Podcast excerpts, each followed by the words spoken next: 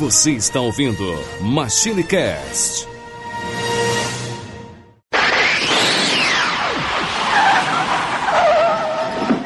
E aí, pessoal, tudo bem? Aqui é o Team Blue. Bem-vindos a mais uma viagem no tempo. E aqui comigo hoje, ele, Eduardo Filhote. E aí, gente, então vamos voltar no tempo de novo com, cara, uma das empresas que é foda, é foda, é foda, só isso, é foda.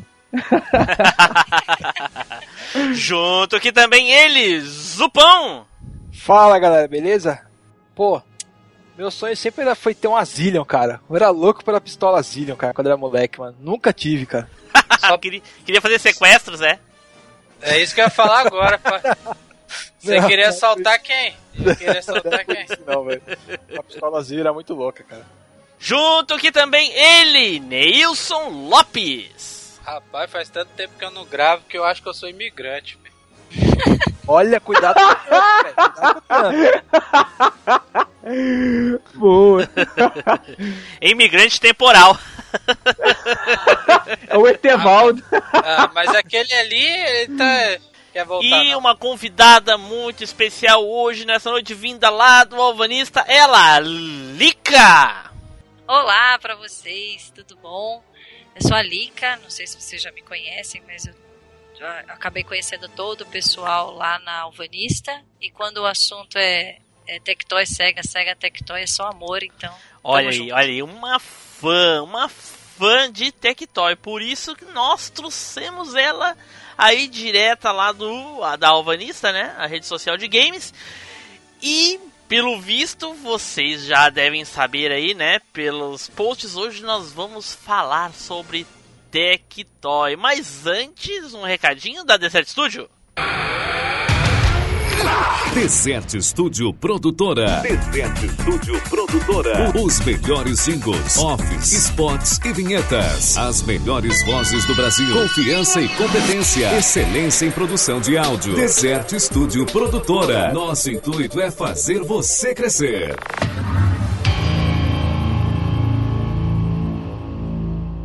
Bom, dado o recadinho da Desert Studio, nós temos os nossos recadinhos, não é mesmo, Edu? É isso aí, Tim Blue. Então, pessoal, se você é alguém que é da era do pense bem, se você acha que você pensa bem, você pode entrar em dose dupla com a gente lá no Facebook, lá na nossa página no facebook.com/barra machinecast, ou então lá no nosso grupo no facebook.com/barra groups barra machinecast. E se você quer disparar aí com a sua Zillion twitters pra nós, você pode mandar tweets lá no nosso Twitter, que é o arroba machine underline cast. Agora, se você já é mais moderninho, você prefere lá falar dos hack ROMs ou então dos joguinhos da SEGA que fizeram muito sucesso aqui, falar de Mega Drive Master System, estamos lá na Alvanista, igual a Lika falou aí, só seguir lá o nosso perfil, arroba machinecast.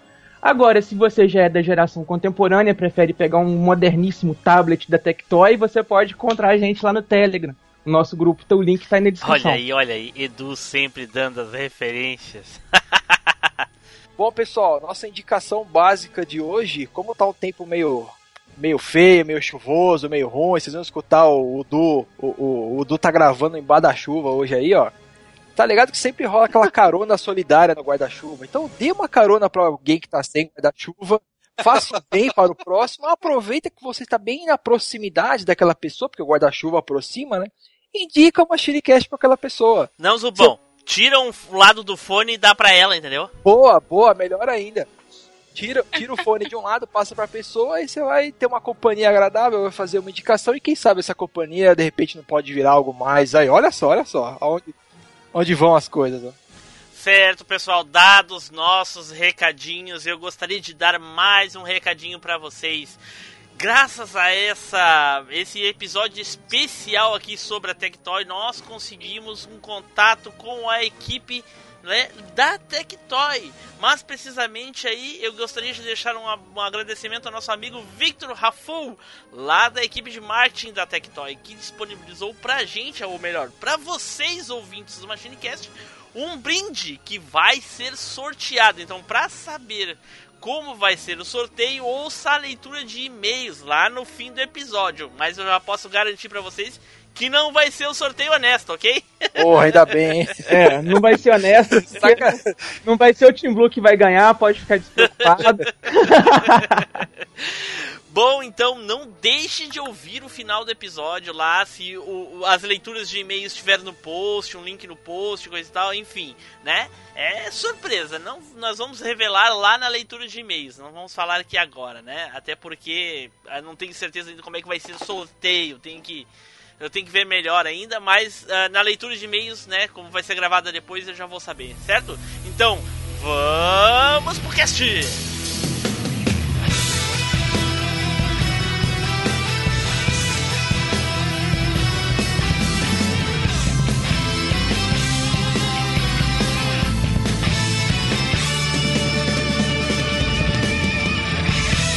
MachineCast, o podcast que vai voltar no tempo. Você fez 10 anos? Tirou 10 na prova? Ganhou a camisa 10? Não importa! Você merece um Master System Super Complex em 10 de 19,900, corrigidas pela URV. Vamos repetir! O único videogame sem fio em 10 de 19,900 preciso falar 10 vezes que essa promoção acaba logo, né? Garanta o seu Master System Super Complex, o videogame nota 10 da Tectoy. Bom, pessoal, voltamos e agora vamos começar a falar sobre a Tectoy, né? Mas antes eu gostaria de saber aqui dos meus colegas, quem é que tem aqui hoje algum produto da Tectoy, né? Eu, infelizmente, não tenho nada, né? Gostaria de ter, né? Não tive na época, era um produto muito difícil. Eram difíceis de conseguir os produtos daquela época, né? Devido às condições, mas, né? Tô sabendo que o Zupão tem aí um Master System, não é, o Zupão? Cara, não é exatamente meu, mas é como se fosse é da minha namorada, né? Tem o Master System 2 aqui com o Alex Kidd na memória. Tá na caixa com isopor, com manual, com tudo. Tem a pistola Light Phaser, tem uns 3, 4 cartuchos aqui tudo na caixa, com isopor, cara. Tá aqui. Sensacional, velho. E tu, Edu, tem alguma coisa da Tectoy? Cara, infelizmente, hoje eu não tenho nada da Tectoy aqui comigo, não. Eu já tive bastante coisa Tectoy, mas hoje eu não tenho nada, não. Infelizmente. Lica? Eu tenho tudo quase deles. Só não tenho os produtos atuais, né? Porque os, os atuais eu não, não corri atrás ainda, mas eu tenho uns três Mega Drives, Master System, Dreamcast, Saturn, todos lançados pela, pela Tectoy aqui no Brasil e tem uma infinidade de jogos em português, manual em português, tudo que passou pela mão deles. Aí, Nilson, Dreamcast. Dreamcast da Tectoy, que raridade, meu, que inveja. Eles lançaram. Eles lançaram aqui, eu acho que 99 foi o último produto que eles lançaram antes uh -huh. deles estarem em falência. Eu sei. Foi o último produto que eles lançaram. Olha aí, olha aí. Foi em 99 mesmo. E aí, Nilson? Rapaz, a única coisa que eu tenho da Tectoy são uns controles de Mega original e o Master System. Que é aquele, aquele Master System 3 Antes de ele virar aquele emulador total, não tem? Aquele... É o que vem com o Sonic na memória. Não, é o depois que saiu. Um, um que vem com uns 30 jogos na memória, mas ele ainda tem a entrada de cartucho. Ah, sei, eu sei qual que é, sei. Então, ele, ele tem. Eu tenho esse, esse Master System aqui guardado. E, e um. Como é que é? Um. Um manualzinho de um, de um, de um jogo que eu. De um pôster da Tectoy grandão com, com aqueles lançamentos que tinha para Master, para para Mega. Eu tenho guardado aqui. Pô, esses posters acho que vinham junto com o console, né? Algum, vinha Não, ele vinha com o jogo. Ele vinha com, o jogo? Jogos. É, ele vinha com os jogos originais. É, eu lembro desses posters aí. Aí, Edu, no fim eu acho que quem ficou na inveja foi eu e tu. Ficamos nós dois na inveja, cara. Pois é. e olha o que a Tectoy fez com o preço. Apenas 6 de 499.900 e mais um super kit do Sonic grátis. Bom, pessoal, então vamos começar a falar sobre a história da Tectoy, não é? Eduardo aí vai fazer aí um apanhado aí da história da Tectoy desde lá dos primórdios até muito próximo dos dias de hoje, não é, Eduardo? Então, cara, a nossa queridíssima empresa aí, a Tectoy, né, ela tem a sua origem lá no finalzinho dos anos 80, mais especificamente lá, a data da sua fundação oficialmente é 18 de setembro de 1987, né? O fundador da empresa é o saudoso aí, em memória, falecido em 94, Daniel Dascal, que era um engenheiro, né, que estava com dificuldades para trabalhar na época e tudo, com, com coisas, no, com novidades que estavam surgindo e tal. E ele pegou e fez o contrário. Ele desistiu de procurar um emprego e resolveu investir em algo que fosse propriamente dele.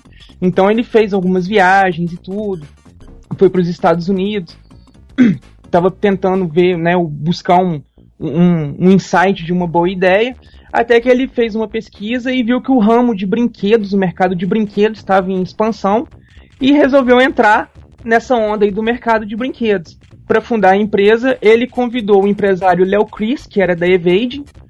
Juntos, eles formaram aí a Tectoy. Um dos primeiros produtos aí da Tectoy, aqui no Brasil, foi lá em 1988, com um licenciamento feito com a SEGA, que eles lançaram a pistola Zillion. Alguém aí teve a Zillion além do Zupão? Oh, meu Deus. Mas, é- mas, uh, Eduardo, antes me responde uma coisa, cara. Ah, A Tectoy é uma empresa brasileira? a Tectoy é uma empresa brasileira, cara. Brasileiríssima. A, a, a- a Tectoy foi uma empresa tão revolucionária, tão coisa que o primeiro produto delas, de- né, deles, né, da, da Tectoy, a pistola Zillion, já foi justamente um dos maiores sucessos de mercado de todos os tempos, saca? É, a pistola foi feita, foi, foi feita pro Master System, não foi? Na verdade, é o Não, um contrário. brinquedo Ela mesmo. veio pro Master System depois, ela foi lançada antes do Master System. Isso. Tá, mas então a, a, a pistola Zillion, ela é um brinquedo? O- ela, ou ela era, é só, ela é um ou ela é só pra fazer sequestro? Ela é um brinquedo que você tem um tipo um coletezinho, um cintozinho que você colo- coloca no corpo que tem um tipo um alvo que capta o sinal da pistola. Você dispara nesse alvo. Quando você consegue disparar na, na posição do alvo certinho, ele dá um sinal luminoso e faz um barulhinho, saca?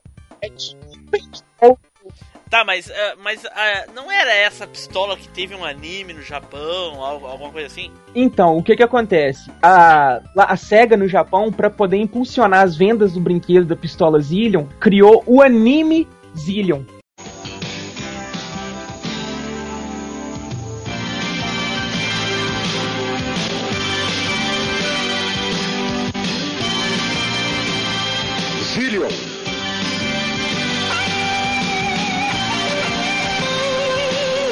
Versão brasileira, Alamo.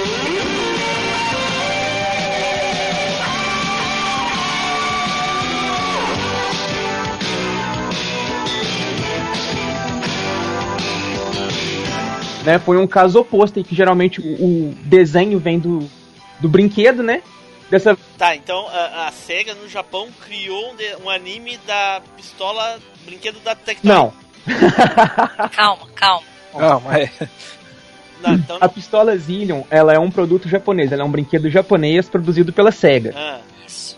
O Daniel Dascal, tá. Pera aí, então. Ela Não. foi licenciada para ser vendida aqui no Brasil via Tectoy. E começou a ser Exatamente. fabricada aqui. Ah, a, a Tectoy conseguiu licenciamento com a Sega para lançar a Zillion aqui no Brasil.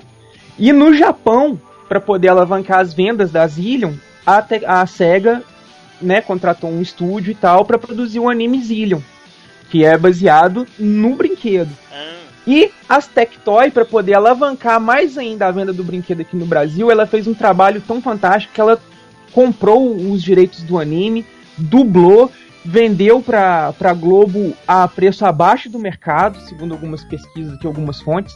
Ela vendeu o desenho muito barato pra, tipo assim, ó, a gente só quer que você passe o desenho, toma quase de graça, mas passa o desenho. Né? E, a e o desenho foi passado aqui no Brasil, tanto na Globo quanto na TV Gazeta, ah, na década de 90. olha aí, olha aí. Isso, no, no finalzinho dos anos 80, comecinho dos anos 90. Ah, ok. né? E foi o primeiro brinquedo. E, diga-se de passagem, a, a pistola Zillion, ela teve um sucesso de mercado no Brasil maior do que no Japão. Também, né, cara? Saca? Usava pra sequestro. Ó, cara, Oi! o, teve uma entrevista do Daniel Dascal que, do, da época e tudo, que tem uma parte com o Daniel Dascal dando uma entrevista também, na época que ele ainda era vivo, que ele fala que esse sucesso da pistola Zillion aqui no Brasil, o fato dela ter vendido mais do que no próprio Japão, foi o que motivou a SEGA a fechar um contrato com a Tectoy do nível que eles fecharam, saca? No tamanho do contrato que eles fecharam, saca? A, a, a Tectoy tinha o licenciamento da SEGA. Tudo da SEGA era produzido no Brasil pela Tectoy. Né, sejam, fossem não só não apenas os consoles, como todos os outros brinquedos que, que a SEGA né, fosse lançar e tudo, incluía no contrato. A Tectoy chegou a lançar no Brasil os consoles da SEGA e alguns outros brinquedos, nem todos da SEGA. E também fez algumas coisas de autoria própria, né, graças a esse contrato que ela tinha com a SEGA. É, a, a SEGA né, licenciou para Tectoy o direito de alguns jogos para poder fazer né, as versões oficiais brasileiras né, do- do- dos jogos japoneses e tudo, que a gente vai falar aí. E olha o que a Tectoy fez com o preço. Apenas seis de 499.900 e mais um super kit do Sonic grátis. Então, aí a pistola Zillion, né, que foi o, o sucesso da- tipo absoluto aí que fez a Tectoy conseguir esse contrato maravilhoso aí com a Sega que deixou todos nós extremamente felizes. Mas não foi o único brinquedo que a, a Tectoy lançou logo aí no começo aí no seu surgimento, antes dela entrar no grande boom que foi a, a, a guerra dos consoles lá do- dos anos 90, né, dos, do final dos anos 80, início dos anos 90. Antes disso ela lançou outros brinquedos também, como o Pense Bem, que também foi lançado em 1988, Chegaram os novos livros Pense Bem série Disney, Conquista do Espaço. DuckTales, Corpo Humano, Viagem no Tempo e Fundo do Mar. Hum, uma perguntinha pra você. Qual é o maior inimigo da baleia? Olá. Epa! hein? Chegaram os livros Pense Bem, série Disney da Tectoy. Como não? É. Pense bem, Pateta. Pense bem. Que era tipo um computadorzinho que vinha com uns livros que eram vendidos lá separados e você colocava lá e ele fazia tipo um, um quiz game. Você tinha a pergunta, você colocava as respostas lá no, no Pense Bem e ele te dava lá a pontuação que você fazia. Que era Alguém- muito legal, diga por É. sinal. Eu tive, pense bem, era muito legal mesmo, cara. O pai da minha filha tem, ele deu pra ela e a gente tem aqui um Pense Bem que ainda funciona. Olha só. É sério, o que, que você tem de livro do Pense Bem aí, Li? Então, a gente não tem mais os livros, a gente só tem o Pense Bem e a fonte. Então, a gente acaba jogando os, os- o que a gente já conhece de memória, por exemplo, os jogos de multiplicação, de adição. Mas eu acho que dá pra pegar na internet os livros. Ah, com certeza dá, mas a gente acabou não indo atrás. Mas o, o que ainda funciona perfeitamente, que eu sei, são Olha, os cálculos. Eu, eu só queria te dizer uma coisa, pense bem, porque vai, eu acredito que vai ser melhor. Eu, Vai eu, ser Pensarei, bom. pensarei, pensarei. Pense bem nisso. Bicho, ah, não. Dá não. Aí não dá pra viver, não. Cara, Esqueceu Ah, de anunciar o convidado pra ser nosso aí, né? não Mas, é, cara, eu me lembro. Eu me lembro da questão do Pense Bem. Eu- Eu era simplesmente apaixonado quando eu via na, na TV o Pense Bem. E via lá, aperta ali, sabe? Era como eu, eu- a minha referência naquela época, eu não conhecia computador, eu, eu não lembro de ter visto computador naquela época, até uns 10, 11. Eh, a minha referência eram as caixas registradoras dos, dos supermercados. É, parecia mesmo. né? Lembrava. Parecia, lembrava, É, lembrava. Então eu, eu, eu ficava naquilo ali, ah, eu queria uma dessa daí, deve ser legal. E o assim, ele falava, não falava? Falava. Falava, Sim. né? E Tocava aí, música. e aí eu pensei, nossa, é, ia ser muito legal ter um Pense Bem, não sei o que. E daí eu, meu vizinho rico do lado não tinha. Então eu nunca vi um Pense Bem ao vivo assim na minha frente. A esperança, a minha única esperança era o vizinho rico, né? Porque ele tinha de tudo. Mas um Pense Bem não, eu não entendi por quê. Ou isso, isso devia ser muito caro. Então, eu não É conheço um Pense Bem. Não, é porque ele não pensava bem, pô. Isso vai dar trela também, né? Olha aí. Não é, aí. cara? É pra ser, é pra ser nossa contra a Zorra Total aí agora. Olha só. Eu não lembro se eram quatro, ele usava, não sei se quatro ou seis pi- pilhas, daquelas pilhas grandes, que eram Grandes, muito- é, exatamente. Nossa senhora.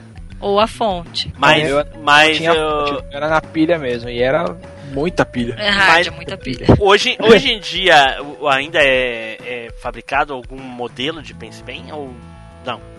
Eu acredito que não. Eu desconheço não achei nenhuma notícia falando que, que o Pense Bem ainda tá em fabricação e tal. Olha Eu só. acho que ele foi descontinuado faz Acho- tempo. é, eu acho que eles pensaram bem e acharam melhor parar, né? Até porque, né, cara, seria um brinquedo que, tipo, ele não valeria o custo mediante a tecnologia que a gente tem hoje. Porque você pode fazer um aplicativo de tablet Exatamente. com a mesma função do Pense Bem. Saca? Olha Pensando aí. bem no tablet seria até melhor, porque teria outras funções e tal, né, cara? Então, é, É, realmente. então acho que não, não, seria uma tecnologia que valeria o custo, saca? Do brinquedo. Olha só. Um outro brinquedo aí que, que a Tectoy lançou também em 88 é o ursinho Teddy Ruxpin, que era um ursinho de pelúcia que tinha movimentos articulados e contava historinhas.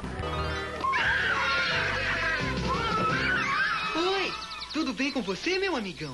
Meu nome é Ted Ruxpin. Este é o novo Teddy Ruxpin da Tectoy. Ele tem histórias incríveis e nunca se cansa de contar. Que bom é velejar. Vamos no céu, no ar, voar. Ele fez sucesso lá em um período de testes lá nos Estados Unidos em 85 e foi lançado aqui no Brasil em 88 pela Tectoy. Eu não cheguei a ver esse brinquedo. Alguém chegou a conhecer esse brinquedo aí? Cara, Esse o ursinho, brinquedo não. É. É. ele não me é estranho, mas eu não lembro dele, não. O brinquedo eu não lembro, mas eu lembro que tinha um desenho dele, cara, e devia passar na Globo, talvez, cara. Eu, eu- provavelmente era propaganda do brinquedo, será que Como é o não? nome desse Não, ursinho? tinha desenho mesmo, Blue. Tinha Teddy desenho, tinha desenho. Nossa, eu lembro desse. Nossa, vaga lembrança desse bichinho aí. Porra. Eu me lembro dele, mas eu não me lembro. Sabe Mas tinha um desenho dele, tinha um desenho, não tinha? Então, era isso que eu falei, cabeça. Nossa, velho, ele tinha mesmo! Desenho, Tinha, ele tinha um amigo Aí, Zupão, ninguém centelha deu bola porque tu falou. Ele falou mesmo, ele falou mesmo. E ninguém deu bola. Cara, eu, eu não dei crédito mesmo, achei que podia ser uma propaganda do. Tinha um desenho. Não, eu reconheci pelo nome, cara. A hora que falou o nome ali, Ted Ruxpin. Nossa, é mesmo. tinha um amigo que era uma centopeia amarela, assim. Caraca. Caramba, Meu cara. Deus. Olha só, desse aí eu não lembro. Nossa, eu assistia isso, cara. Ah, aquele vilão da cara verde ali. Nossa, cara. Cara, eu não lembro. Eu lembro é do outro brinquedo que tinha da Tectoy também, que é o, o último aí do- dos outros brinquedos aí dessa listinha, que foi lançado em 89, que é a estrelinha mágica da turma da Mônica. Nossa Saca? senhora! Quem quiser ouvir mais sobre a turma da Mônica, ouça a MachineCast 55. A estrelinha mágica era muito legal, Edu. Eu tive uma estrelinha mágica, Edu, que eu roubei do vizinho. Safado. Vizinho rico. Que o crime prescreveu, né, cara? Cara, era muito legal. E ela tocava a musiquinha também, né, cara? Pô. Ah, velho, ela é inspirada no filme, né, de mesmo nome, A Estrelinha Mágica, do- dos estúdios Maurício de Souza. E ela era um- uma curiosidade aí legal, que ela, como a, a Estrela, que era concorrente da Tectoy aí no ramo de brinquedos, ela tinha a patente da palavra estrela e das variações que estrela tem, né, estrelinha, estrelão e por aí vai, a Tectoy não podia vender o brinquedo com o nome escrito Estrelinha Mágica. Então, na caixinha, os negócios, era o, era o símbolozinho da estrelinha escrito mágica do lado. Saca?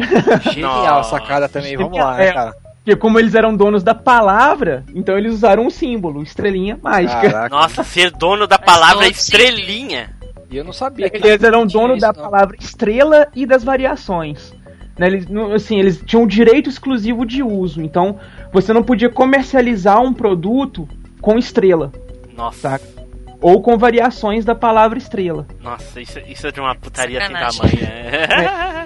E esse é um brinquedo que recentemente foi relançado, né, em 2013, e ele foi relançado aí com algumas pequenas alterações aí, só que dessa vez pela Grow. Uhum. Nossa, mas essa estrelinha acho que todo mundo lembra dela, porque ela é muito fofinha. Isso teve. Eu lembro de comercial, de gente que tinha. Essa estrelinha é, é fofa. Fofa demais. e aí, chegamos em setembro de 1989, quando a SEGA, ó, quando a Tectoy faz a alegria geral da nação brasileira, faz crianças ao redor do Brasil inteiro passarem aquele Natal extremamente feliz quando ela lança no Brasil o Master System. Saca? Aí foi o primeiro console lançado pela Tectoy aqui no Brasil, foi lançado em 1989. Ele contabilizou aí um faturamento, ele tinha estimado um faturamento de 40 milhões de dólares e conseguiu atingir um faturamento de 66 milhões de dólares. Caraca, Ou seja, superou em Caraca. quase 30, 40%. Superou em 50 e poucos por cento. Saca? É muita coisa, cara. E em grande parte disso aí foi dada a forte campanha de marketing que eles fizeram aí durante o Natal, que custou cerca de 2 milhões de dólares. Saca? E em 1990 já se contabilizava em uma, cerca de 280 mil unidades do console vendido no Brasil. Saca? Foi um grande sucesso. Foi um sucesso tão grande que. Não, essa eu vou deixar para as curiosidades, senão a gente não vai ter, né? Mas esse, esse Master System tu teve ou tem, Olica? Esse, esse eu tive, o primeirão que é, é preto e, e, vermelho, nós tivemos. É, meu irmão teve, e na verdade, logo na sequência que saiu o Master, saiu o Mega. E naquela época a gente não guardava, né? A gente vendia um para comprar outro e vendia com todos os cartuchos de uma vez. E aí meu irmão a gente teve, jogou bastante, mas aí depois que saiu o Mega Drive foi aquela aquele aquele boom atrás do Mega Drive e aí ele vendeu com todas as, as cartuchos e ainda deu uma diferença para poder pegar o Mega Drive. Olha só, se nós soubéssemos, né, que, é.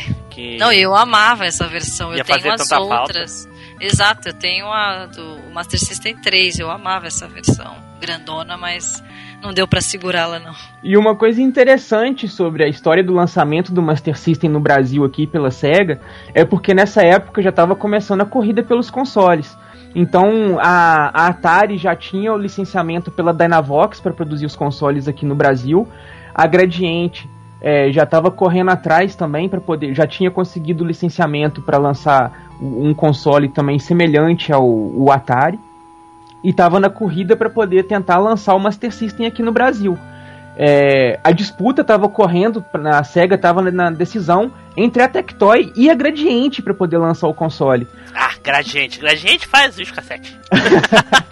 Mas ela era grande nessa época, né, cara? Sim. E justamente isso é que afastou a. a que fez a, a SEGA optar pela Tectoy. Como a Gradiente era uma empresa muito grande, já estava tipo, estabelecida no mercado, o Master System para Gradiente seria apenas mais um produto, saca? Entre TVs, de, videocassetes e som e coisa e tal que elas já produziam, seriam só mais um produto. Para Tectoy não, seria tipo uma oportunidade de um grande produto para eles trabalharem. Era uma empresa nova e que já tinha demonstrado um trabalho totalmente poderoso quando Sim, eles lançaram a Zillion é. com venda muito maior do que no próprio Japão. Exatamente, é, a, a Zillion encheu os olhos da, da série. É, é, sem contar que a Gradiente já tinha um Phantom, que era um clone do, do, do NES aqui no Brasil, era fabricado aqui, mas era um clone. E depois a, a Nintendo veio entrar em negociação com a Gradiente ele falou assim: ó, para de fazer o nosso clone aí, vocês estão de zoeira, né? Aí não, então autoriza a gente a, a comercializar aqui. E aí foi a Gradiente foi a primeira a comercializar é, o NES fora do Japão mas é porque foi dando a clonada por fora, assim. É.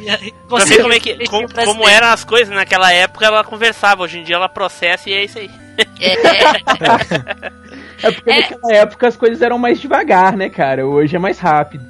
Depende, é, depende o que, né? E a Gradiente tinha uma justificativa, a gente não usa exatamente, é só um, é um chip aqui e tal, que acaba lendo o seu, o seu cartucho, eu vou fazer o quê? É, compatível, é né, com esse cartucho. Exatamente. Né? Casualmente só lê casualmente só lê o teu cartucho. É, é, é. o design é outro e tal, mas aí eles vieram conversar e acabou que foi sucesso pra Gradiente depois e pra gente também que acabou tendo o NES. Mas eu acho que isso também foi levado em consideração quando a SEGA escolheu a Tectoy. Ah, olha só.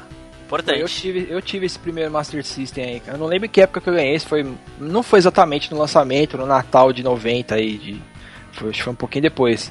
Mas eu tive, cara. O primeirão que tinha o Hang-On e o Safari Hunt na memória. Putz, cara, que da hora. Que depois voltaram numa versão do, do Master System 3 também, que vinha com os dois de novo. O 3 era aquele que tinha uma capinha, né? Na, pra proteger onde vai Isso. a fita, assim, isso, né? que cobre em cima, isso. É, esse era o design, acho que eu acho mais legal do, do Master. Não, Eu depois- tinha o, o Master System, o Super Compact, que é o, o Master System 4, né?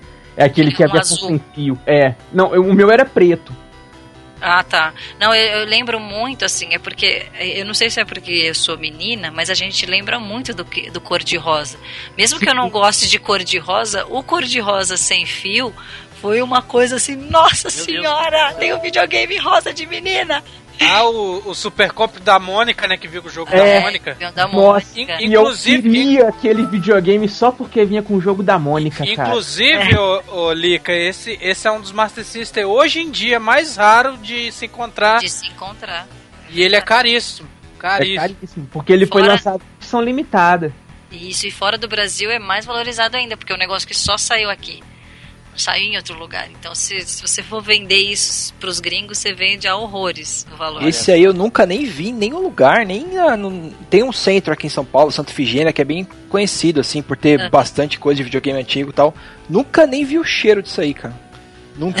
é antigo, esse é antigo. Cara, é mais Eu já- barato você comprar um PlayStation 4. Saca? Eu já peguei, eu já peguei, eu já peguei um Super Compact na mão, mas era a versão comum, né? Era a versão normal que tinha o que tinha o Sonic na memória. E tinha gente E- olhando e tu teve que devolver. Não, e- não, pô, pera aí, pô. Um amigo, um amigo meu trouxe, aí pegou, e falou bem assim: liga sua TV aí.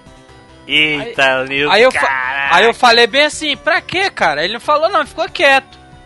Que ele Liga já essa tava. porcaria aí de uma Aí vez. eu, aí liga aí, eu, beleza, ele bota no canal 3, aí ele foi, tup, aí começou a musiquinha do, do Sonic, tu, tu, tu, tan, tan. aí eu olhei assim e falei, caramba, velho, como é que você fez isso aí? Ele me mostrou, eu nunca tinha visto, né?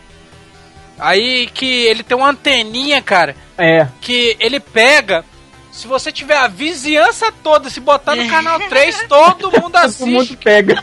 todo mundo assiste o que você tá jogando, cara. É história disso aí na época. Cara, mas não é, É história, isso né? acontecia até Sim, com sim. um aparelho normal mesmo. É porque ele tinha uma recepção muito forte, o, o Zupão. Ele tinha uma recepção muito forte mesmo, ele pegava três, quatro casas depois, cara. Olha aí. Caraca. Hein, ô É. Nilson, eu lembro que o meu vizinho, ele jogava o. Era, era um desses genéricos do, do Nintendinho.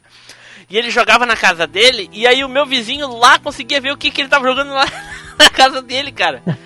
Mas não era nada assim, era normal. Eu ligava no seletorzinho na TV, coisa e tudo. E. Nossa, aquilo ali eu ficava muito louco com aquilo ali.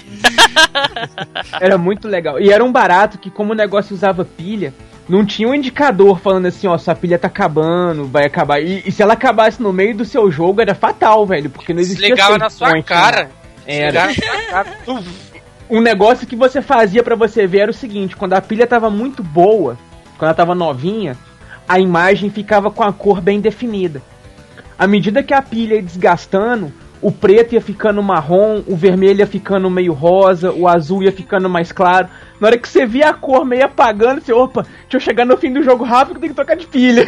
Cara, isso que é jogar hardcore, velho. É, Nossa, com cara. certeza. Mas assim, uma das, das coisas que eu me lembro assim também do comercial da televisão, porque eu já falei aqui em alguns outros episódios passados que eu nunca tive Master System, infelizmente, né? O máximo que eu fiz foi jogar na locadora, mas uma coisa que me chamava bastante atenção era aqueles comerciais que davam aquele comercial do, dos joguinhos 3D. Vocês lembram? Do foguetinho, óculos, né? sa- foguetinho Ah, saindo sim, fora sim. da tela, assim. da- Aham. E eu achava que era isso que acontecia mesmo. Cabeça de criança, né? Não é, cara? E, e se jogava com a Zillion, não é, Du? O, Sim, jogava. Zillion. Que no Master System, né, ela foi, teve um nome adaptado, chamou Light Phaser. Light Phase, né? Ah, olha, trocou o nome. Trocou o nome. Ah, então eu, eu- Nossa, eu ia perguntar pra ti quando foi que eles começaram a usar a Zillion pra fazer sequestros, mas então foi a Light Phase. Foi a Light Phaser. Ah. É, na verdade, uma inspirou a outra. Ou elas são bem parecidas. Uma inspirou mas a outra a fazer é diferente. Caraca. É, na verdade muda só o nome, né? A, a Light Phaser é a pistola Zillion, só que o, o- o componente dela lá e tudo é adaptado pro jogo em vez de ser pro, pro cinto. É isso, é infravermelho, né? Que ela funciona, eu acho. É. Olha só, olha só. E, eh, e por por que essa paixão das pessoas por fazer sequestros com a. Com a... Né, cara? Americano é meio, meio perturbado. Não, mas foi aqui no Brasil, né? Edu. Foi no Brasil? Foi no Brasil. É, porque brasileiro é vida louca, né, velho? Brasileiro é vida louca. Master pra poder. Se não foi no Rio de Janeiro, foi em São Paulo. Certeza. Eu não lembro foi, não, mas, mas teve mesmo isso aí, cara. Aconteceu. É, eu não lembro onde foi, mas vai ficar o link na postagem aí pra o pessoal assistir aí o cara atirando no, com os míssilzinhos aí da, da Light Phaser. E olha o que a Tectoy fez com o preço. Apenas seis de 499.900 e mais um super kit do Sonic grátis. E aí, né, cara, como o, o Master System fez muito sucesso e tudo, a Tectoy também resolveu investir aí no ramo de minigames. Ela lançou uma série de minigames aí entre 1990 e 1995. Alguns aí, inclusive, com personagens muito conhecidos da galera. E eu lembro que tinha um, um minigame lá do Sonic, tinha um... Eu, eu tinha um minigame do Dragon Ball. Eu não sei dizer se ele é da Tectoy. Eu não lembro. Mas eu tinha um minigame desses que era do Dragon Ball Z. Só que na época eu não entendia porra nenhuma, porque eu só tinha visto o, Dragon, o, Goku pequeno. E o, o já aparecia no, no minigame, assim, ele era branquinho. Aí tinha o Goku Super Saiyajin de um lado. E do outro lado o Android 16, e o 17 e a 18. E no jogo você ficava controlando o Goku contra os três androids, né? Tipo aquele negocinho que você só é, ficava mudando a posição do, do bonequinho na tela, digamos assim. Você tinha que ficar defendendo do golpe ou atacando. É insanamente difícil o negócio. Saca? E eu me lembro de um do Sonic, que era azul e você ficava com o Sonic que era muito parecido com o jogo de verdade de Master System. Eu, Só eu, que- cheguei, eu cheguei a jogar um desse também, Edu. Não era muito parecido, cara? Eu cheguei. O que, eu, o que o amigo meu tinha era do Altered Beast. Ah, sei. Esse eu não cheguei a ver. Esse tinha também. E eu acho massa que, que o, na época né, era aquelas caixinhas legais e tudo, com um minigame, com um manualzinho, com historinha. Até, a, a Tectoy ela fazia um trabalho muito legal. Os negócios eram todos em português, É. com o Master System mais do que com o Mega Drive, né? É, e como a gente falou lá no cast da Turma da Mônica, tinha né, os minigames da Turma da Mônica também, né? Os minigames da Turma da Mônica, que eram fodônicos. Tinha, do, tinha da, da Turma da Mônica, tinha do Chaves também. Tinha uma galera, cara. Foram muitos minigames que eles lançaram. Sim, sim. Quando a viagem está longa. Quando a conversa está chata. Quando o ônibus está demorando. Saque um dos minigames da Tectoy. São jogos eletrônicos radicais, cheios de lances e truques. Minigames só da Tectoy. Nossa, e é em legal. dezembro de 1990, aí eles mataram de vez a galera do Brasil, tipo assim, ó, toma aí, eles entraram, começou a guerra. Foi lançado o Mega Drive. E cara, Isso é mega! isso é mega. Nessa época era, né, tava no auge da console wars, né? Era a- as duas maiores produtoras de, de videogames da época, que era a Sega e a Nintendo. Elas estavam brigando, tipo, a tapa mesmo, quem conseguia mais vendas, mais consoles no mercado, melhores produtoras de jogos e tudo. E as propagandas da, da, da Tectoy, elas eram muito geniais Mega Drive, saca? Só que um, um ponto só que me parece que foi por conta da licença dos jogos. É, os jogos. Peraí, Edu, peraí, peraí. Tu chama o, o comercial com o Rodrigo Fara de genial? Não o do Rodrigo Faro, mas esse, tu, por exemplo, que é mega, saca? Ele é genial, cara. Cara, Ah, teve ok. muito comercial nessa época aí, Teve. cara. Tinha Era bem, bastante. o marketing era bem agressivo. Era bem agressivo. Nossa, o marketing era coisa que hoje em dia a lei não permite mais se fazer. Não, anti, não, antigamente que tinha comercial, hoje é um pão de bosta.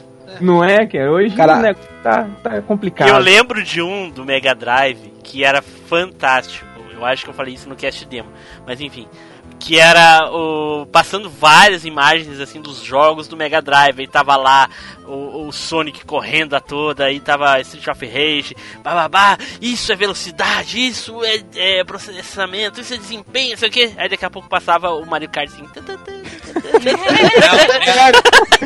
É a propaganda do, do se Black, contentar com o Nintendo. é a propaganda do Blast Process. É zoando, a- zoando a- o Super Nintendo. Era. E, e tinha aquela facada, né? Ou você vai se contentar com o Nintendo. Era, as propagandas eram ferrenhas, cara. Cara, a caixa, a caixa do Mega Drive era muito louca, velho. Toda preta com aquela tela do, do Altered Best, assim. Pô, aquilo era muito louco, cara. Só um- uma coisa que não sei se vocês sabem, é, eu não consegui encontrar na minha pesquisa. Os jogos de Master System, eles têm uma quantidade maior é, localiza é, não localizado, mas tipo assim, produzido no Brasil do que os jogos de Mega Drive. Tipo, os, as caixinhas, os manuais, tudo praticamente dos jogos de Master System era em português. Saca? E É, de Mega Drive eram muito poucos que tinham isso. é, eu, eu acho que eu, eu não sei se é essa a justificativa, né, exata, mas assim, quando eles começaram a fazer jogo de Master, a, é, a Tectoy começou a fazer jogo mesmo, mas eles não sabiam fazer jogo. Então eles copiavam os jogos de fora. Tanto que o, a turma da Mônica é o Wonder Boy, foi feito por cima, né? Uhum. É, e aí e não tinha como você ter acesso aos jogos de fora, eram muito difíceis. Quando o Mega Drive chegou, chegou também uma série de é, jeitinhos brasileiros para você conseguir que os cartuchos de fora fosse, entrassem. Então o pessoal trazia muito cartucho de fora, começaram a chegar com, em peso os cartuchos japoneses, a gente jogava em japonês mesmo, porque a gente conseguia fazer travinhas que desbloqueavam as travas de região. Então eu tenho alguns Mega Drives que tem essa trava. Hum, É então acho da- que isso ajudou o acesso a outros os jogos que não chegavam exatamente via Tectoy. Então eu não sei se isso de certa forma ajudou nas importações e diminuiu o trabalho da localização.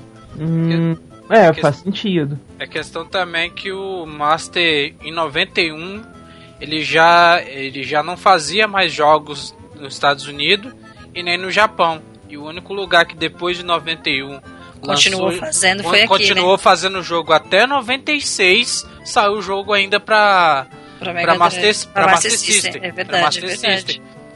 Que, que até, até os europeus e os, os americanos ficaram doidos, porque tem um monte de jogo que só saiu aqui e alguns nem na Europa saiu, entendeu? Só E aí e, e é caríssimo alguns, algumas versões. Mesmo, os mesmo alguns jogos sendo muito bosta, mas os caras querem. não, pô. Mas é mó legal, cara. É, Nossa, não, mesmo os caras. Não, mesmo os É, jogos é sendo só o Brasil ruim. que tem Street Fighter 2 de Master System. Não, é, Eu jogava isso, cara, meu Deus. A questão não é, na questão é porque os caras queria quer o jogo mais pra colecionar, nem é pra jogar, entendeu? É, é, os gringos também, eles querem pra colecionar. Esse Mônica no Caçador do Dragão lá fora deve ser um, um preço absurdo. Será? Será? É, a galera tem. Será? É, porque é só que- tem aqui, não só- tem em outro lugar. E essa galera que coleciona, eles são, de certa forma, eles querem contar a história, eles querem fazer um arquivo vivo. Então não é só eu ter um, um- jogo aqui porque fez parte da minha infância, mas eu quero ter todos os jogos possíveis porque eu quero contar uma história a partir do, do que eu coleciono. Eu entendeu? acho tão, tão, sei lá, sem, sem, sem nexo tu ter algo que tu não conhece, mas enfim, faz parte. Ah, tem Colecionador gente é assim que mesmo, joga, né? né? Tem gente que. Eu, jo Olha eu só. costumo jogar tudo que eu tenho. Cara, Tem não, não, joga. tenta, não tenta entender colecionador. Tem uns caras É, que é não doido. entender. É doido. É doido. É, Mas- é. não entender. né? E olha o que a Tectoy fez com o preço. Apenas seis de 499.900 e mais um super kit do Sonic grátis. Próximo lançamento da Tectoy aí seria o primeiro videogame portátil da SEGA, que seria o Game Gear, que foi Cara, lançado em Fala de 1900. Game Gear não, cara. É, Ah, o Edu vai chorar. Oh, Ele foi Deus. lançado em agosto de 1991. Cara, eu joguei Game Gear. Eu, eu também. eu joguei em Game Gear. E o joguinho de Game Gear que eu joguei que eu mais fiquei fascinado foi o Esqueceram de Mim. Foi um joguinho que eu achei muito foda. Eu cheguei a jogar o Sonic 2 antes de, de, de, de, de conhecer, que saber que existia uma versão para Master System e tudo. Eu achei que. Até achei que tinha lançado primeiro pra Game Gear, que foi o primeiro contato que eu tive com ele, foi em Game Gear. Joguei o Tasmania, que é, é muito legal. O Game Gear rodava jogos de Master e de Mega? Não. Ele, ele tinha capacidade para rodar jogos semelhantes, saca? Você fazia tipo um. Eu era um port, era um portado. É. Ele rodava jogo de Master sim. Ó, olha aí, ó. Ué, era um que- portado. Não, É. só, mas não, não é questão do, do, do porte.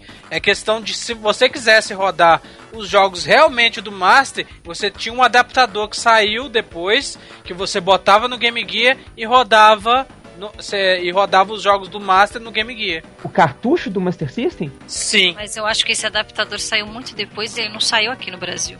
Não, ele. é, Aqui, eu não sei se saiu aqui no Brasil, porque aqui- eu, eu tinha, tinha cara que tem ele. Eu, não sei- É, eu cara, não sei, eu não sei se a Tectoy lançou. Da entendeu? Tectoy eu acho que não. Porque Ela não lançou, mas- coisas da Tectoy que não. que o, a galera aqui no Brasil tinha, tinha, porque a galera trazia muita coisa Tem, importada. tem. É, um, é uma peça que encaixa em cima e você rapaz, consegue achei encaixar os, os cartuchos de Master. Sim. É uma pecinha preta, eu lembro dela. Mas isso Cara- saiu depois. Os primeiros jogos que saíram, não- saíram portados. É. Depois que saiu isso, porque o Game Gear não estava vendendo como esperado, porque as pessoas ainda tinham os cartuchos antigos. Sim. Então é uma espécie de Eu retrocompatibilidade. tenho uma história antiga- eu tenho uma história triste com o Game Gear. Não gosto nem de lembrar, não. Perdeu seu Game Gear? Não precisa lembrar, Nilson. Todos os ouvintes já sabem ela. Ai, ai. que Basta ouvir lá o episódio 26 do Neilson, as minhas indicações. Cara, quando é Que trouxa. o Neilson fala lá do Game Gear dele que roubaram, né, Neilson? É. Vixe. Sacanagem. Cara, eu tô vendo uma foto aqui do Master System com um, um um local pra acoplar cartuchos de Game Gear. É isso. Não, é o inverso. Game Gear com. Não, olha aí que tu vai ver. É um Game Gear com Não, é um um negócio Master System. É um Master System que tu bota os, cartuchos Ah, mas isso aí é mod. Isso aí é, É. mod. Ah, isso aí é. modificação. Não, isso aí é modificação. Isso aí não saiu. É, até porque eu acho que o processador do Game Gear é superior ao do Master. Porque o- os jogos de Game Gear são levemente melhores um pouquinho que o do, do Master System.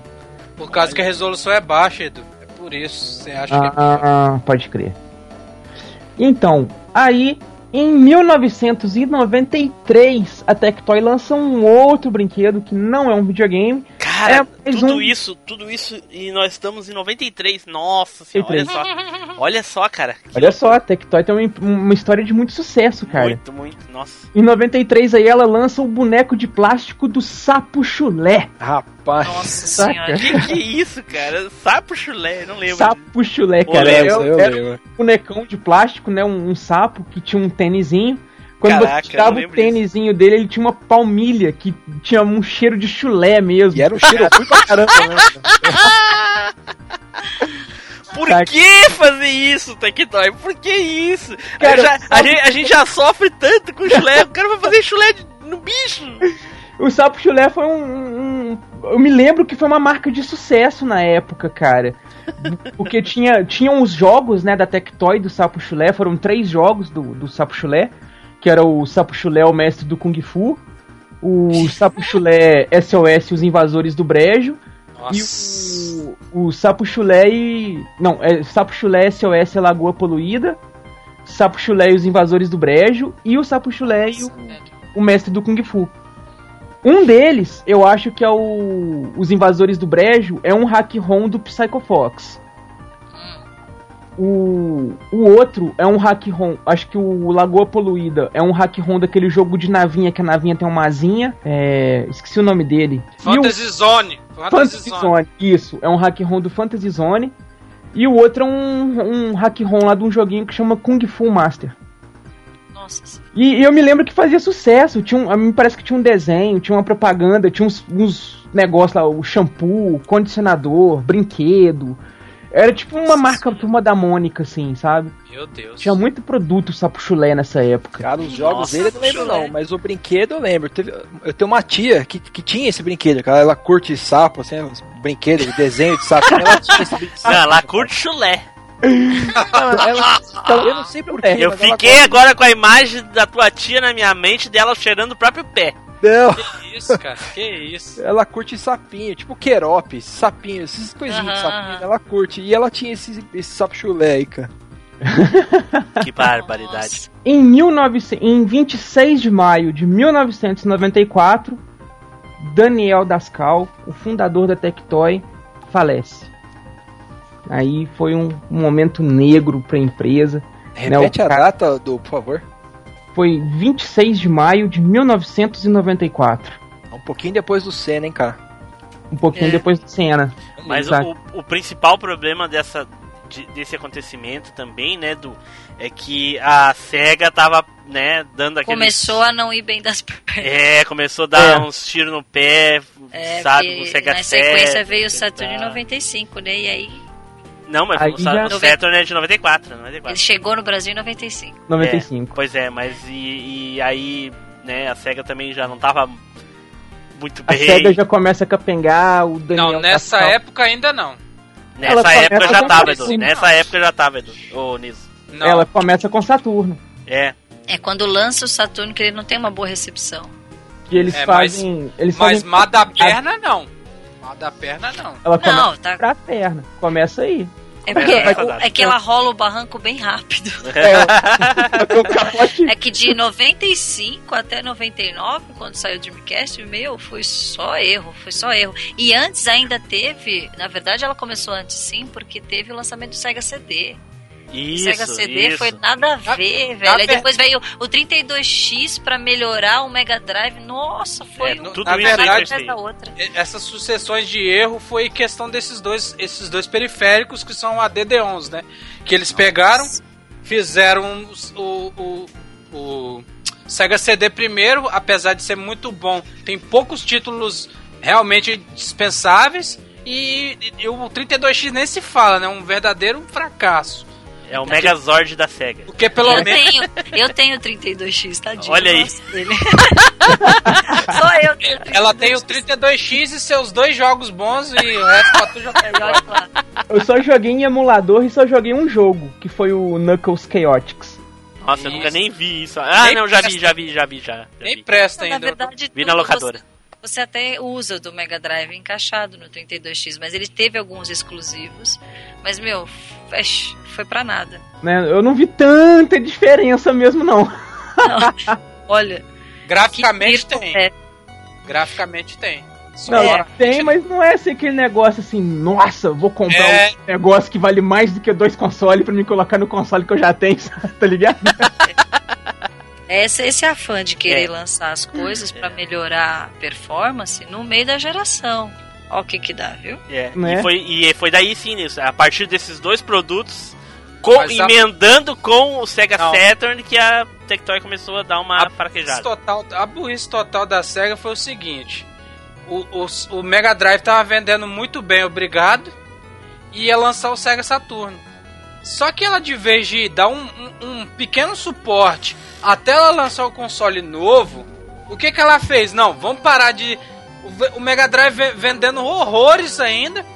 E no, no- tanto nos Estados Unidos quanto no Japão, só que nos Estados Unidos tava vendendo mais. E ela foi lá e cancelou a produção do Mega Drive. Aí só continuou com alguns jogos que ia sair pra, pra depois, né? E, e mandou o Sega Sat- e mandou o Sega Saturno. O que aconteceu? O Sega Saturno não foi bem, porque lançaram na hora errada no- no- nos Estados Unidos. E, e, e no, e no Japão, pelo menos, ficou no segundo lugar. Que ela só não conseguia bater a Sony. Porque É, até a é. Nintendo ela barrou. Na, em terras japonesas ela barrou até a Nintendo.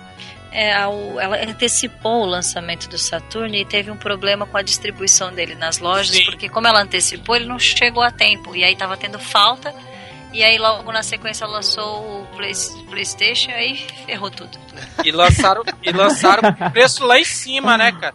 Lançaram com o preço Lançaram lá em com preço cima. alto, era 300 dólares, eu acho. Não, era 400 dólares Era- e, o, e, o Play- e o PlayStation saiu a É, 299. tre- é 399, aí, o- aí a Sony, a o presidente da Sony, no dia que lançou o PlayStation, chegou e falou: Uhum.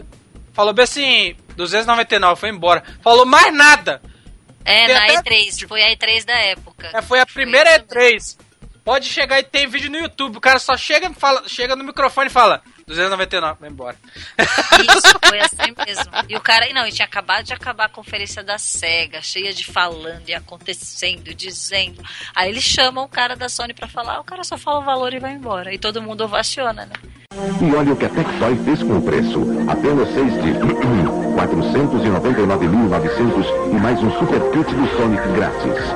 Bom, eu vi aí que o Nilson falou que acabou a produção de Mega na- no Japão, acabou nos Estados Unidos, mas Mas o Brasil não foi bem assim, né, Edu?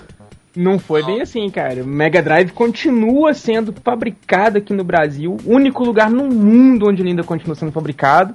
Se você quiser comprar um Mega Drive lá novíssimo, original, com entrada para cartucho, compatível com as televisões mais moderninhas aí e tudo, você pode comprar lá no site da Tectoy, lá no tectoy.com.br. E se você ainda for felizardo que ganhar um presentinho da Tectoy, quem sabe? Quem Olha sabe? só, olha aí. Né? Ah, e detalhe, você vai comprar um produto novo com garantia, né, cara? Chupa a gringaiada. Vem por aí. Vem Né, por aí. Mas aí, apesar do Daniel Dascal, falecido em 94, não significou o fim da Tectoy. Ela continuou aí, firme e forte. Tanto que, em 30 de agosto de 1995, ainda mantendo a sua parceria com a SEGA, a Tectoy lança no Brasil o Sega Saturn, ao precinho aí de R$ 899,99. Caraca. Senhora, isso era quantas vezes o salário mínimo? Meu 95? Em 95. Era. O salário mínimo começou com 60 reais, já devia estar uns 70. É. Nossa. Mais caro que um Senhora. PlayStation 4 e um Xbox One hoje em dia, muito mais. Né? E a galera, é, e a galera achando que videogame. Não, que hoje videogame tá muito caro, saca? Em 90, ó, tá aqui, ó, tá aqui os preços, ó. Em em 95, o salário mínimo era 100 reais, ou seja, Nove Dez. salários. Oito, é, nove salários mínimos. nossa senhora, nossa senhora. E Nove hoje em dia, hoje tá hoje em dia, hoje em dia o salário mínimo tá 900, né? Por aí, 920, é. Então, é, os jogos hoje em dia são um salário e meio. Os jogos hoje em dia são um salário mínimo e meio. Nossa senhora, olha só. Vem, vem falar, não, porque o PlayStation 4 tá muito caro. É, aham. Aham. Com- compra videogame em 95 pra ver. Não é? Não comprava, né? Não comprava. Não comprava, não comprava. Vendia um pra comprar outro, jogava com os amigos, sei lá. É, é, é? aí. Alguém aí jogou Sega Saturn? Eu tenho jo- Sega joguei. Saturn. Olha, ah, meu Deus, olha aqui. E eu Essa tenho, pergunta, na verdade, tava te excluindo, sabe, Lica? eu, eu tenho Saturno também, o meu é. Ah, mas tu agora que tem. Tu é, não, comprou só agora, pra gravar não, o Tem uns cast. meses já, tá? Tem uns meses que eu tenho. É, o Nilson há pouco tempo comprou, ganhou aí, né, Nilson? Certo? Não, O eu Dali, não, Dali troquei. que é primeiro dono aí? Eu troquei. Eu Ah, troquei. é, é mesmo, esqueci que tu, fa- tu falou que trocou pelo teu Santana, né? Teu Não, ô, Santana 2000. eu troquei nos cartuchos do Super Nintendo aí. Olha aí, olha aí. Cara, eu cheguei a jogar o Sega Saturn na época dele. Antes de jogar Playstation até. Hum, É, eu joguei Acabou. paralelo, né, com, com o, o PlayStation. E só que, né, porra, era muito melhor que o PlayStation, né, cara? Nossa senhora, principalmente pra jogos de luta, né, Nilson? Ah, com certeza. Nossa senhora. luta. Eu, o, o jogo mais clássico, qualquer, qualquer fã de jogo de luta vai lembrar que a diferença mais clássica do PlayStation pro Sega Saturn é, é o X-Men vs Street Fighter.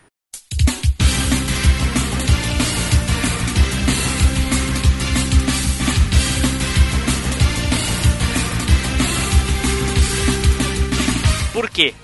No PlayStation, por causa da, da capacidade de processamento, e memória e leitura de CD, toda aquela coisa louca, né, que era.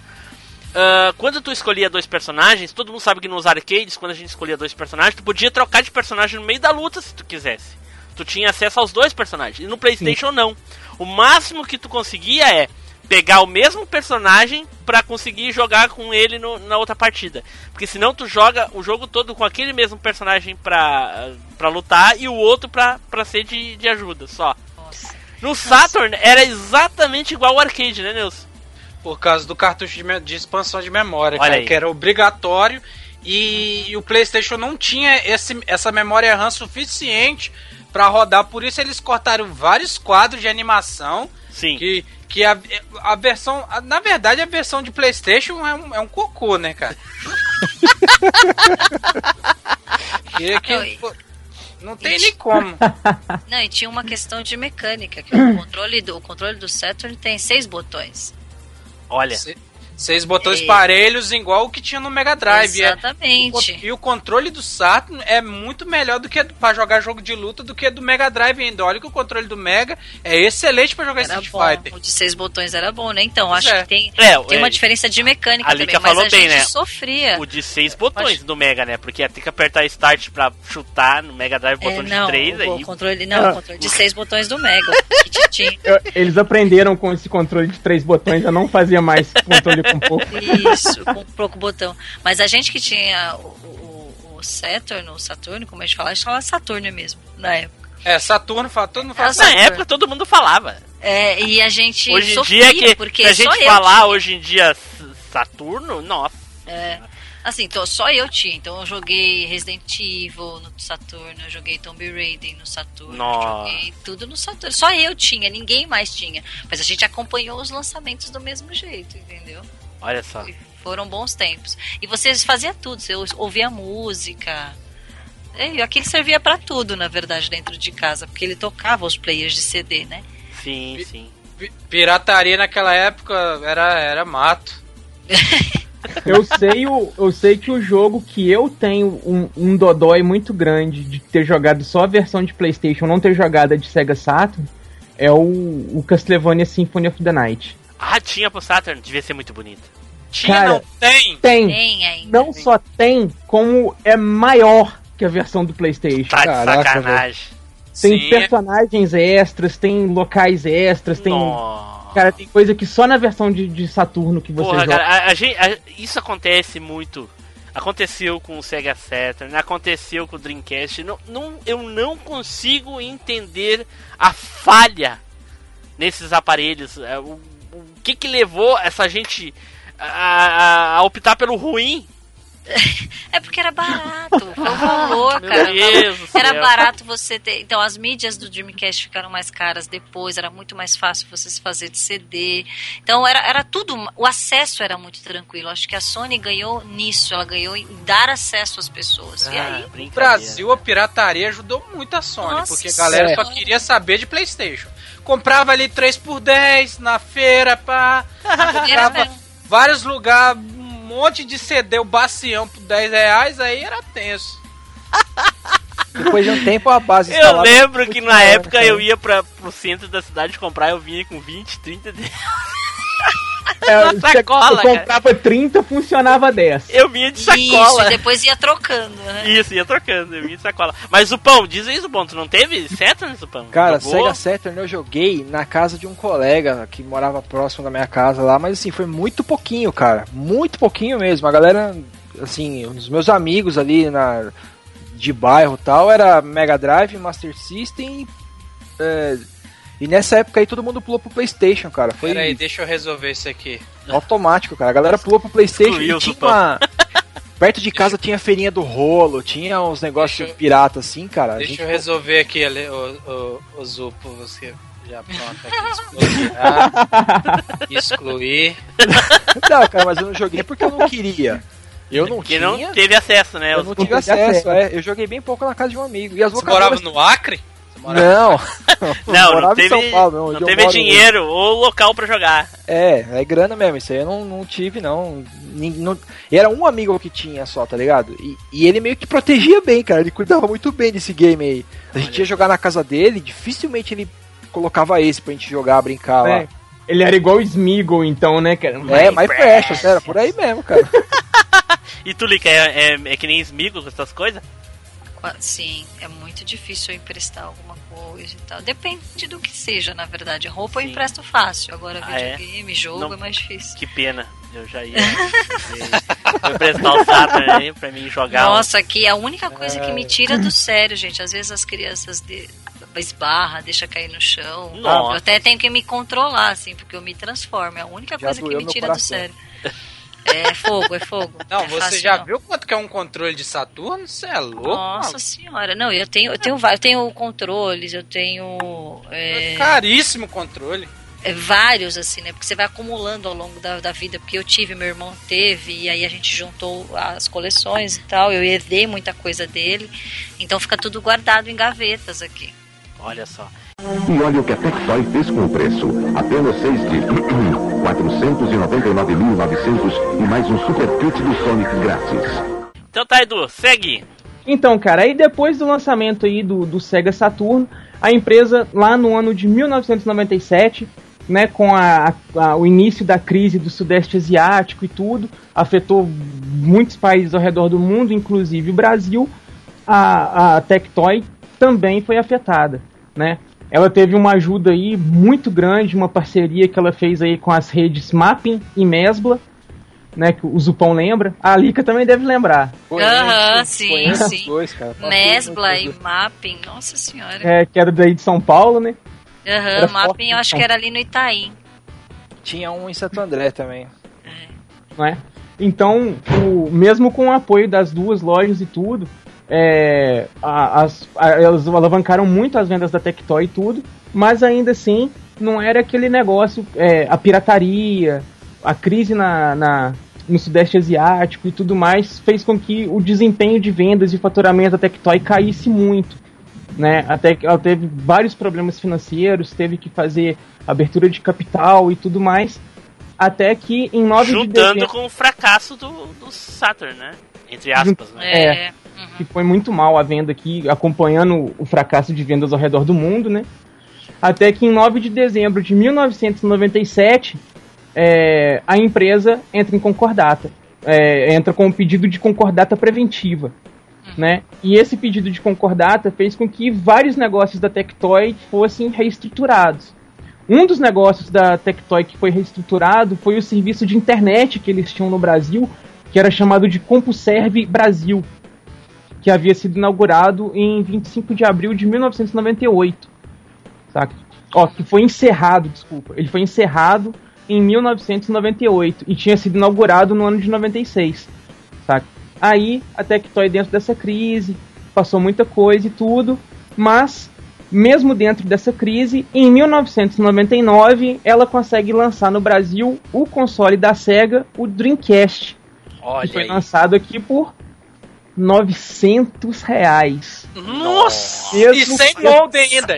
E sem o molde. E É. vou te lembrar, sem o molde. Que Ele foi, facada. lança- é, ele foi lançado numa versão, né, que foi chamada de versão é, pra- de custo reduzido, que ele não vinha com o modem de conexão à internet, que o Nilson falou aí, que foi lançado depois por R$ 49,90, né? E até julho de 2000, o Dreamcast contabilizou cerca de 20 mil unidades vendidas no Brasil só. Entendeu? Entendeu? Era Nada. tão bom, era tão bom, meu Deus. Era um console muito bom que, infelizmente, não vendeu tanto. Nossa, Ele- que pecado. Ele não vendeu aqui no Brasil por causa desse preço, né? Pelo amor de Deus, na eu época era lembro que é, eu lembro Nossa que eu Senhora. que em 2001 já tinha baixado bastante pro- o valor do produto. Eu fui demitido depois de 4 anos e eu usei toda a minha rescisão para poder comprar o Dreamcast. Ah, eu acho que o meu irmão fez isso algumas vezes também. Usou a rescisão pra comprar videogame. Porque você dava numa vez, né? Pá, era a É. única chance que você tinha de Era a comprar. única chance, é. Não é? nossa, Dreamcast eu joguei também na casa de, de colega, assim, colega de trabalho e tal. É. O camarada tinha, era um pouquinho mais abastado, né? Faz isso não, Zupão. Vou te dar um eterno ban, velho. Um ban eterno. É, Ah, não era isso. Eu não, eu não tinha. Não foi porque eu não quis, né, cara? Era caro pra caralho. Eu não tinha. não tinha, o cara cara. não tinha O como, cara não velho. jogou nenhum videogame da Nem SEGA, lo- velho. nem locadora, cara. Não, eu joguei o Master System e o Mega Drive, cara. é, Parou jogou os melhores. Parou no tempo. Ah, depois eu fui pro populares. Playstation, né, cara? Eu fui pro Playstation e não saí. Olha Dreamcast, eu tive Perdeu. a felicidade de um amigo meu, quando eu morava em São João, deixou comigo por quase um ano o Dreamcast dele vou te- emprestado. Vou te, eu vou te falar o que, que aconteceu quando um cara que via só PlayStation, quando ele viu primeiramente o Dreamcast em, em 99 para 2000. Ele, dava pra- ele, ele pegava, ele pegava o PlayStation e fazia um touchdown, velho. Quando ele, quando ele via, porque, bicho. Tá, mas, você mas, viu- mas, mas aí, mas aí é, é meio 128 óbvio, né, Nilson? Porque o PlayStation é uma, é, é, é uma geração e o Dreamcast é outra, então É, é, atrás, é uma geração atrás. é meio óbvio. Não, mas logo na sequência saiu o PlayStation 2 também. Sim, sim. Ah, mas nós vamos aí futuramente, né, dedicar um cast aí ah, unicamente ao nosso querido Dreamcast. E quem quiser mais referências sobre o Dreamcast, tem um episódio 30 sobre o Shenmue, né, o Nilson? Sim, sim, lá nós Nossa. falamos tudo sobre esse jogo inovador que até hoje é Supremo dos Supremos. Ah, Supremo, Supremo. Eu lembro que a primeira vez que eu joguei o Shenmue, eu pensei, gente, já pá, chegamos no ápice, não vai mais sair disso. é, realmente na época eu também pensava ápice. isso. Não tem mais Exatamente. como evoluir mais que isso. Na Meu época eu Deus céu. pensava isso. Mas, mas muita coisa que tem no Shemui até hoje não tem nos jogos de hoje. Já parou pra pensar? Pois é, pois é. Tudo isso vocês encontram lá no. É, enfim. né? Tudo isso tem no cast número 30 lá, pra quem quiser conferir. O Nilson argumenta melhor esse detalhe aí. Segue, Edu! Então, aí no ano de 2000, na- espe- mais especificamente em 4 de outubro de 2000, a Tectoy conseguiu encerrar o processo de concordata em que ela estava, conseguiu dar uma reestruturada aí na, no seu capital e tudo mais, e ela anunciou um novo posicionamento de mercado. Ela deixaria de ser uma empresa simplesmente focada em brinquedos e jogos eletrônicos e passaria a ser uma companhia de entretenimento. Ou seja, o objetivo da mudança seria a possibilidade de introduzir novas linhas de produtos que seriam produtos mais rentáveis e produtos de menos sazonalidade, né? aqueles produtos que só duram aquele tempo, aquele período e tal. Então ela começou a investir em reprodutores de DVD, em aparelhos de videokê, é, em babá eletrônica, é, com o tempo foi investindo também em outras coisas. É, ela conseguiu também, aí em 2001, fechar um acordo de parceria com o SBT para a introdução do, do- dos dois programas do SBT, o Show do Milhão e o Qual é a Música, para os consoles aí, para o Mega Drive e para o CD-ROM, respectivamente. Então ela lançou o Show do Milhão para Mega Drive e o Qual é a Música para PC. Olha Era só, meu Deus. Pela hora. Tá. Enquanto o primeiro ajudou a alavancar as vendas do console aí, cerca de 20%, ou seja, o Mega Drive vende- aumentou as vendas em 20% do Mega Drive. Já em épocas aí de, de, de consoles mais modernos, né? Mas também, cara, quem é que não gosta do show do milhão, né, cara? Pô, é muito legal, velho. Não é, cara? Aí, pode falar, Lica. Não, eu ia falar uma coisa, na verdade, que é, eu não sei se você vai citar, mas eu lembro que mais ou menos assim, né, depois de 95, acho 96, 97, não me lembro exatamente a data, tinha um clube aqui no Brasil chamado Sega Clube, que era da Tectoy. E meu irmão se inscreveu no Sega Clube e a gente recebia um cartãozinho de quem era do Sega Clube. Eu acho que meu irmão tem até hoje esse cartãozinho. E era mó legal, porque você tinha acesso a algumas coisas que eram, acho que alguns descontos, algumas coisas exclusivas. Eu não lembro exatamente do que era o acesso. Mas só de ter o clube era muito bacana. E meu irmão tinha. Ele tem até hoje um cartãozinho do Sega Clube com Olha o nome só. dele. Isso, Olha aí, aí, isso aí faz inveja, hein? Nossa. Caraca. Ah, Isso é, é- é- isso aí é histórico, isso aí é fenomenal. Assim, eu não lembro se do meu irmão já é essa versão. Depois eu vou pegar com ele qualquer coisa eu mostro pra vocês. Cara, Mas an- como ele, como ele comprava, né? Ele que fazia o Sega Clube e eu ia na rabeira. Ai, que legal, eu também O- quero. hoje, hoje em dia nem tanto, mas na época eu era ceguista doente, cara. Nossa, Nossa, eu também. Eu era. Até hoje eu acho que eu sou um pouco. Se, se Falasse a- mal, de, falasse mal de Dreamcast perto de mim, era a voadora do bison na cara. Ah, mas isso até hoje, pelo visto, né? Até hoje, até hoje. Não, mas peraí, hoje pelo menos eu ainda dou meus argumentos. Antigamente. antes de dar a voadeira. É, é, antes, antes já era da cara. Agora, né? É, tá foda. Não, e ai, assim, a- e a- se falarem hoje Dreamcast 2, mas eu faço a pré-venda na mesma hora. Ah, o, o, dois, dois. É, O Dreamcast 2, pré-venda na hora. Na assim, Mas o. Shenmue 3 eu te garanto que nós vai jogar. Shenmue 3 já tá comprado, só chegar. Você, ajudou no, Quick- no Kickstarter? Ajudei no Que Kickstarter, dúvida, né? só chegar. E olha o que a Tectoy fez com o preço. Apenas seis de 499.900 e mais um super kit do Sonic grátis. Aí, em maio de 2007, o Fernando Fischer vira o novo presidente da Tectoy com a promessa de reverter o prejuízo de 3 milhões que a empresa teve aí no ano anterior, né, em 2006, e aumentar a receita da empresa em 45 milhões, que é onde entra aquela mudança, né, que a empresa sofre uma mudança na identidade visual, no, no, na logomarca, em algumas outras coisas Sim, por causa da concordata, né? da concordata, justamente, e tal, e vai passar para vai buscar aí outros ares. Então ela muda o logotipo, entra na fase entretenimento digital e começa a priorizar games, DVDs, TV digital e cool toys. Aí Saúde! Agora você vai explicar pra gente o que é essa porra de cool toys são aqueles são é, é, em inglês seria para brinquedos legais, saca? Ah, os que se não for cool não é legal. Ok. Não é legal. Ah, ok. ok. Aí um dos primeiros Imagine que é um podcast cool. É um cool, é, é, é um cool cast, tá? É um Coolcast.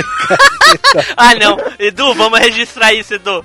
Vamos, vamos lançar o Coolcast. Vamos lançar o cool cast, é só coisa legal. Meu Deus do céu. Falar só de coisa legal no Coolcast. Ou então, se for CoolCast aí, fudeu, né? Ah, hoje o Coolcast tava foda. Hoje o CoolCast é o CoolCast.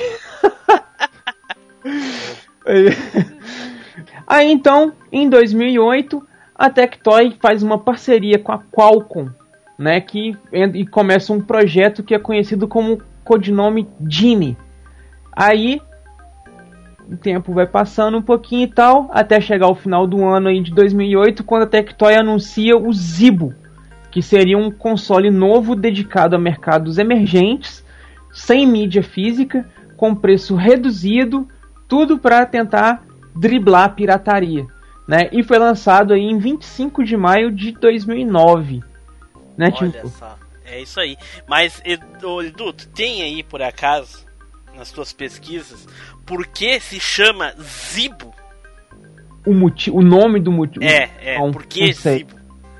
Meu Deus, se alguém souber nos, nos comentários, diga-nos por que Zibo. Se fosse um nome australiano, ou italiano, ou, ou, ou japonês, tudo bem, mas por que Zibo no Brasil? Tem que ter um significado muito, muito coerente pra mim, cara, porque eu não consigo entender por que Zibo. Né? Então, quem souber, desculpem-nos a nossa ignorância, como todo mundo sabe, nós não somos especialistas. Então, se alguém souber, deixe nos comentários por que o videogame se chama Zibo. E alguém aqui já jogou Zibo? Cara, isso aí é igual caviar. Nunca vi nem ouvi, só ouço falar. Edu? Também eu descobri esse negócio na pesquisa, cara. Descobriu o que, Edu? O Zibo. Tu tá de sacanagem que tu não sabia do Zibo. Não, cara, não tô de sacanagem, não. Nossa, eu conheci o Zibo ah, pela TV. Vi o comercial de quando eles falaram que lançar o Zibo, coisa tal, como é que funcionaria. Na época ele usava a 2G ainda, na época, se eu não me engano. E era baixava jogos por, por, por sinal de celular, até se não me engano. E depois passou a 2G, depois 3G, enfim, eu não lembro agora.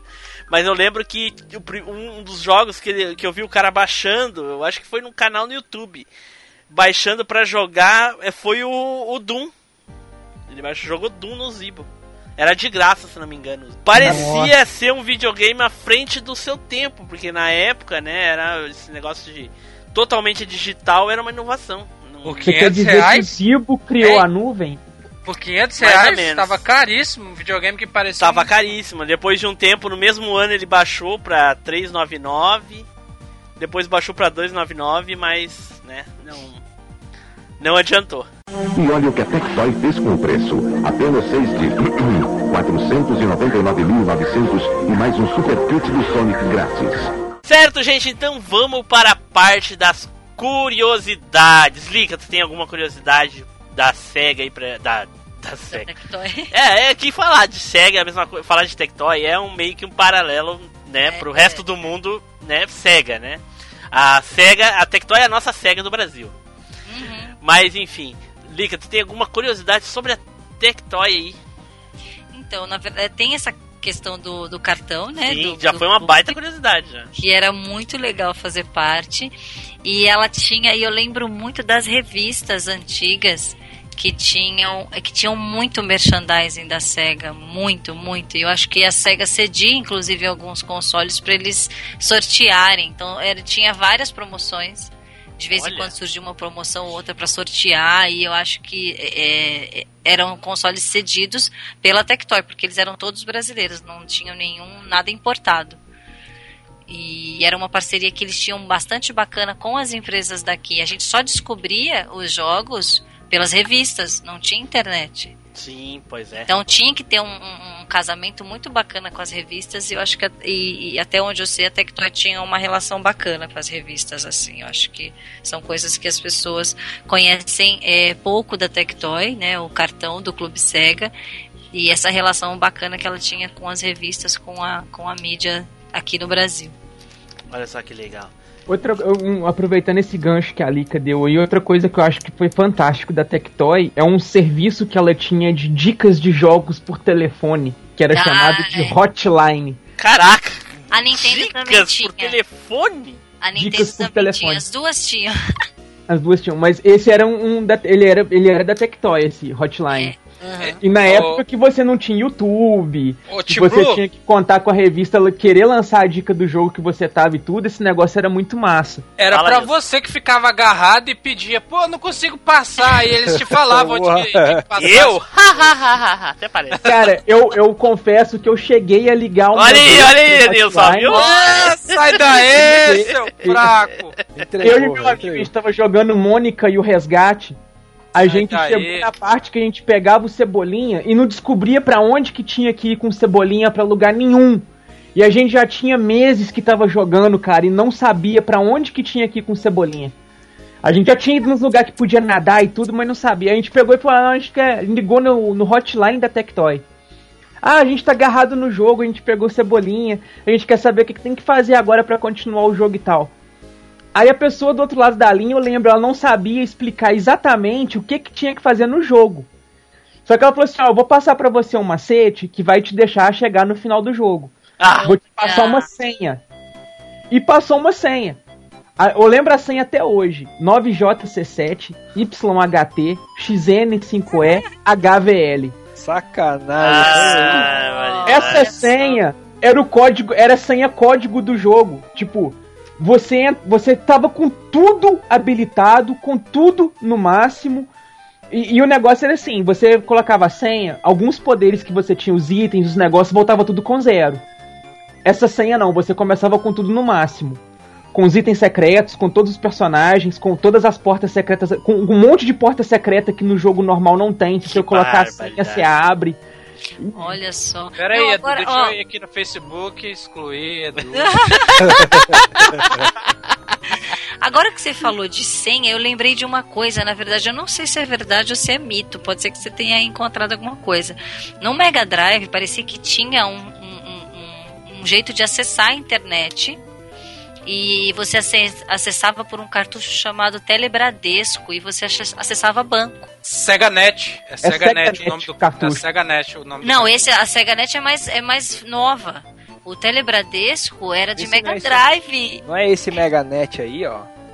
Eu tava dando umas pesquisadas e eu achei, esse eu achei esse negócio aí. Era de Mega Drive, era, eu acho que era esse aí. E aí você acessava banco Caraca, olha, olha só. Pelo Mega A conta do banco, você via os tratos, né? Olha Esses só. Meganet isso. 2. Ainda Caramba! Você conseguia acessar a internet pelo cartucho. e Meu eu lembro Deus. que tinha. Então, agora deve ser verdade, né? Porque eu não sabia se era mito ou não desse Telebradesco. Meu Tá Deus, o pensando mito que que, é era Mega Drive? verdade. Tá pensando que Mega Drive é true, rapaz. É. Mais alguma curiosidade, gente? Liga Tem uma outra também. curiosidade aqui, ó. A Tectoy patrocinava um programinha de dicas também que passava na- no- nos intervalos do Sessão Aventura da Globo, que chamava Isso aí eu Master lembro. Dicas. Olha, É, esse programinha eu Master lembro. Dicas, esse eu lembro também. Esse eu olha lembro. só, olha só. Uma outra coisa que pode ser que algumas pessoas não saibam é que os jogos da SEGA não tinham censura, né? Olha, Os- como assim? é. Todos eram livres. É, e chegava aqui no Brasil pela Tectoy também sem censura. Então Mortal Kombat tinha sangue e no Super Nintendo não tinha. Olha!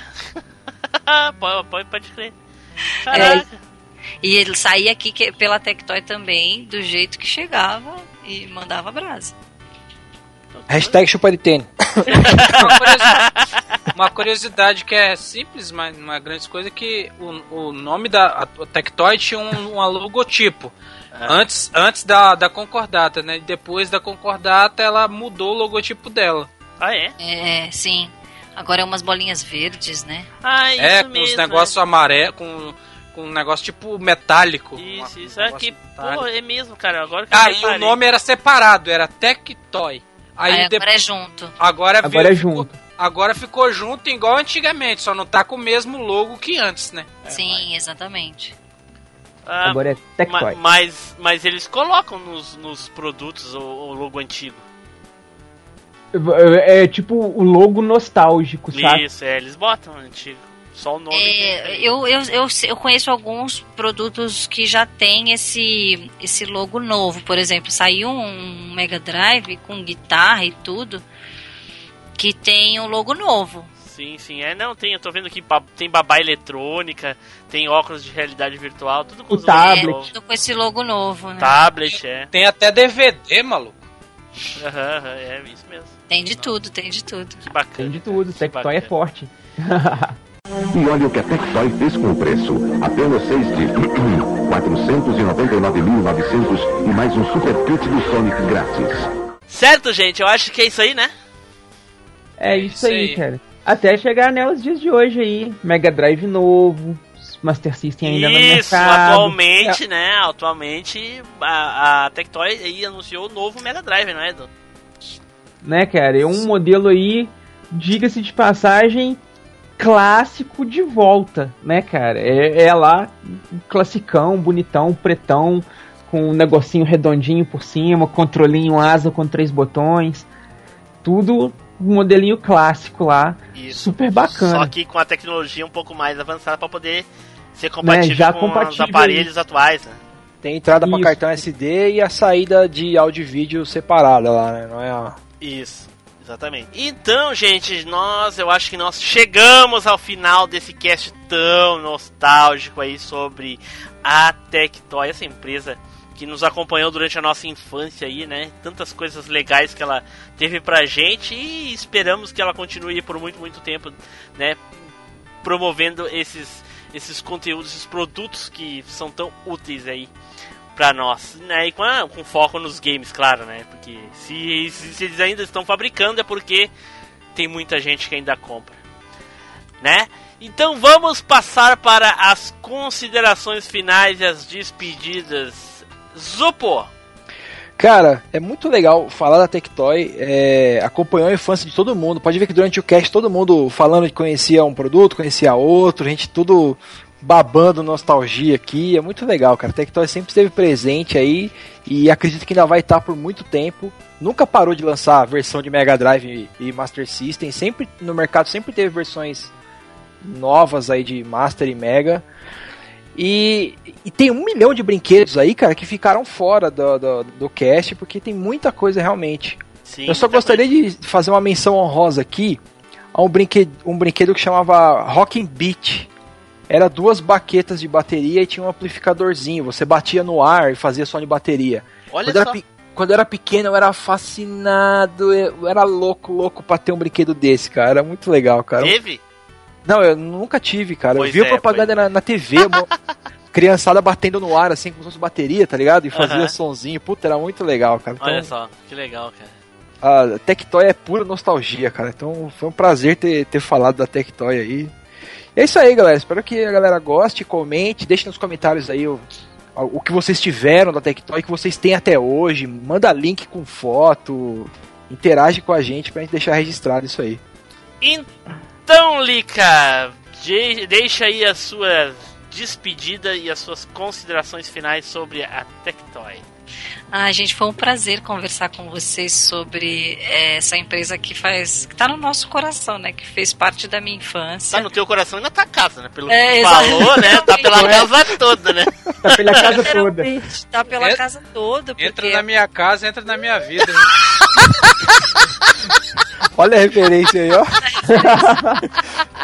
E, e é, uma, é uma relação de amor, assim, de fato, quando você fala em Tectoy, você, é impossível não remeter à SEGA, e eu acho que um- a, a história delas aqui no Brasil anda junto, e eu acho que ela ajudou com certeza a, a- a construir o, o que é hoje a cultura de games no Brasil, possibilitando o acesso que a gente não tinha. Então é muito gostoso falar de uma empresa que nos ajudou de certa forma, né? Claro que os preços podiam ter sido melhores, mas ela, ela trouxe pra cá muita coisa que sem ela a gente não teria. Então não tem como não, não, não ter só amores por ela, né? Pois é. Mas é, o Lick, eu queria compartilhar uma coisa contigo antes de tu se despedir. Que Claro. a, um- a maior desculpa que as pessoas dão pra SEGA não voltar, não voltar, né, ao meio dos consoles, né, dos hardwares, é que todos aqueles aquele, aquele material, aquela aqueles parceiros, aquela equipe que tinha que fazia os consoles, né, que produzia o Mega, Dreamcast, Master System, coisa, não existe mais. Mas, ah, Tá. então eu tô pra te dizer, Nick, que eu acho que a Tectoy é que vai fazer o Dreamcast 2, hein? Compro, compro. Outro Rapaz, dia, já pensei. Eu fui e comprei. eu comprei. Nem que custe 10 salários mínimos. A gente parcela, porque antigamente não tinha essa facilidade. Antigamente não tinha isso. Tu Vamos- vendia o vamos- carro e comprava o Dreamcast, exatamente. Isso, a gente tinha que ser mandado embora pra comprar. né? É, eu era é. demitida, exatamente. Então vamos, vamos, vamos guardar os nossos cartões de crédito para esse momento incrível um dia. Gente, muito obrigada pela, pelo convite. Adorei, foi muito gostoso conversar com vocês. Infelizmente eu tenho que ir porque eu queria ficar para ouvir mais coisas. Muito obrigada.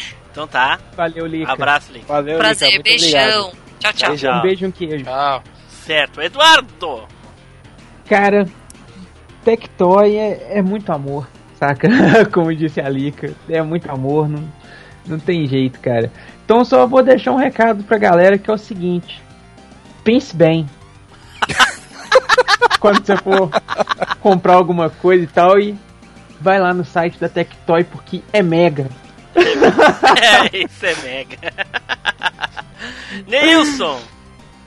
Só tem uma coisa a dizer a Tectoy. Lance o Dreamcast que eu compro. Ah, olha aí. Olha que o Neilson tá falando, eu compro é porque é O Neilson poderoso. vai cara. vender todos os cartuchos de Mega e Nintendo dele pra comprar o Dreamcast. É, todos os videogames que ele tem vai vender. Na verdade, na verdade, pelo nível de raridade lá, ele vende um só item qualquer que compra. Certo, pessoal, eu queria dizer aqui que falar da Tectoy foi um prazer aí, essa empresa nostálgica. Eu acho que é a primeira empresa que nós falamos até hoje, né, Edu?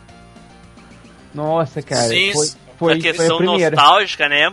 Primeira aí, a- e pra ver que isso, né, com quase 60, mais de 60, quase 60 episódios lançados aí, isso é, é algo extremamente relevante. Nunca falamos de uma empresa como a Tectoy, porque a gente tem um carinho especial pela Tectoy, porque ela nos acompanhou aí na nossa infância. Então, eu gostaria muito de agradecer a todos os membros aí, fundadores já passados e que ainda estão na empresa. Muito obrigado. E nós vamos ficando por aqui. Muito obrigado também a Lica aí que participou conosco. Fiquem agora com a leitura de e-mails e comentários e. Zupão, Zupão, diz aí pra mim, Zupão. Pense bem no que você vai dizer, cara.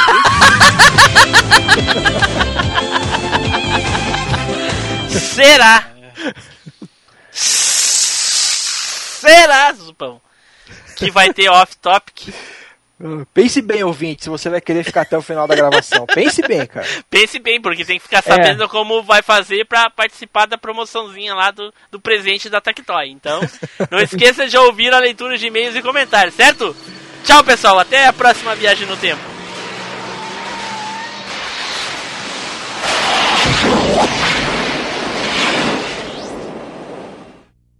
Imagine uma ilha deserta só sua. Você ia querer um baldinho e parzinho?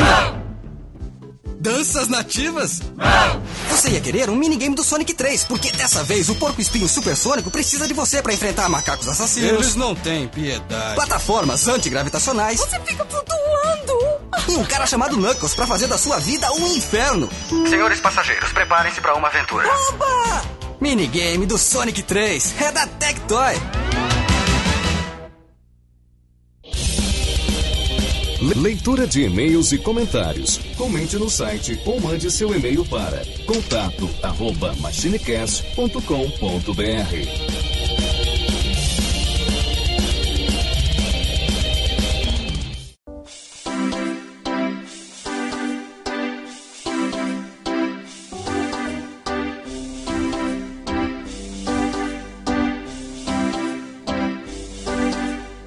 Saudações, amigos e ouvintes! Começando aqui mais uma leitura de e-mails e comentários. Eu sou Eduardo Filhote e junto comigo aqui está o grande, querido, poderoso, magnânimo chefinho, Tim Lu. Ah, achei que tu ia dizer que a pessoa não veio e tava só eu. Pô, velho, eu só penso nessas trollagens depois que passou. Depois que já foi, né? Aí já não tem mais o que fazer. E tá anotado aqui E aí, pessoal, tudo bem? Aqui é o Team Blue. Pois é, Edu. Vamos ler uns recadinhos, uns e-mails aí. Pois é, cara, infelizmente aqui tá, tá, tá um pouquinho, né, cara, tipo, pequeno. O pessoal comentou pouco, mandou pouco e-mail, pouco comentário. Pois é, Não a- sei a se é semana- a correria de fim de ano. Não, uma semana que que tá meio, meio conturbada essa semana, né? Muitos, Ah, é verdade, cara, é verdade. Essa aí, mas semana a aí. gente vai comentar daqui a pouco, né? É, cara, daqui a pouco a gente entra nesse mérito aí. Vamos começar aqui então lá pela leitura dos e-mails. Nós recebemos aqui um e-mail lá do Jorge Augusto, lá do Animesphere, que mandou pra nós aqui um e-mail lá do Cast 55 da Turma da Mônica. Ele diz aqui o seguinte: E aí, prezados, tudo bem? Faz tempo que eu não comento por e-mail. Jorge aqui presente com mais um comentário. E que saudoso foi esse episódio, não? O caso é que eu mesmo não li muito Turma da Mônica. Minha infância não foi muito dessa leitura, até porque eu sempre fui muito para os mangás.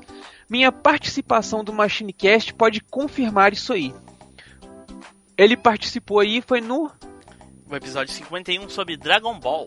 Ah, isso aí. Continuando aqui, ó. Fui ouvindo o podcast e fiz algumas pesquisas para complementar o conteúdo e achei algumas coisas bastante interessantes. Ele manda aqui um link do site Get Back. Este site mostra todas, eu assim acho, as capas dos gibis da Turma da Mônica lançados até o momento, Caraca. divididos por editora e por personagem, além dos almanaques e tal. Caramba, velho. Caraca, Muito velho. interessante isso aí. Porra. Cara, é. se- Pô, se a gente tivesse achado isso aí na hora de fazer a edição do site lá, né? Do, do, do coisa, a gente tinha pegado lá milhares de, de capinhas pra referência pra fazer a arte. Caraca, velho. Agora que eu me dei conta que, que as que eu mais li foram a da Globo. Da editora Globo, né, cara? Editora Globo. E aí eu me, eu me perguntava por que que os almanacs... Tinha, lembra dos almanacs? Sim, o, o, tinha o almanac e o Isso, almanacão. Isso, eu me lembro, eu, eu me perguntava por que que a porra do- dos traços do almanac era diferente, eram piores, eram mais feinhos. Porque eles eram traços, eram- eles eram historinhas copiadas da primeira lá, da, da, da- Abril, né? Sim, sim, eram lá o, um- eram republicações das primeiras histórias da turminha. Exatamente. né? Ele continua aqui, ó. Como foi dito, Turma da Mônica em inglês ficou Mônica's Gang e em espanhol ficou Mônica e seus O amigos. que quer dizer eh, Mônica's Gang? É a gangue Mônica's- da Mônica?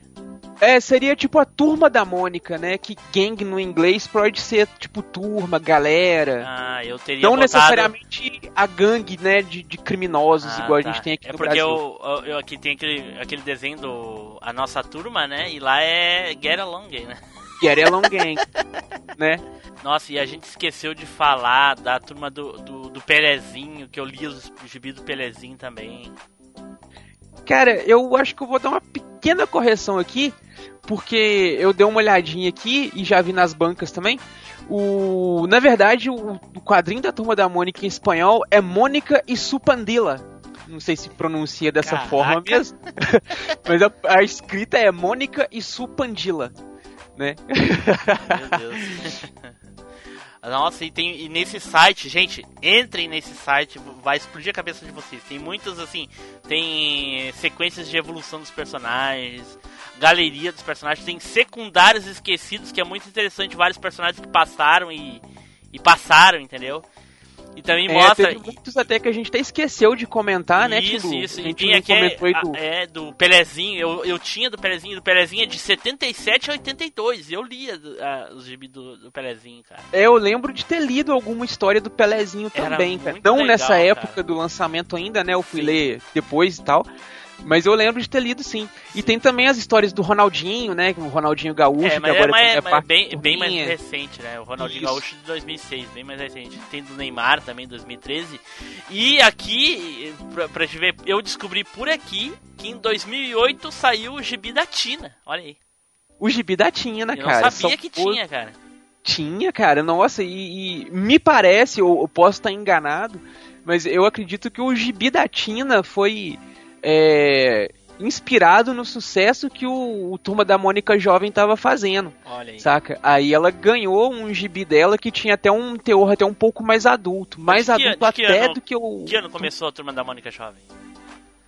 Turma da Mônica Jovem me parece que é de 2004. Ah, que eu ok. con- Ele continua aqui, ó. E pra finalizar, a edição de Turma da Mônica Jovem, que fala do casamento da Mônica e do Cebolinha, é a edição 50, com o qual consegui achar um link do SlideShare que tem a revista inteira.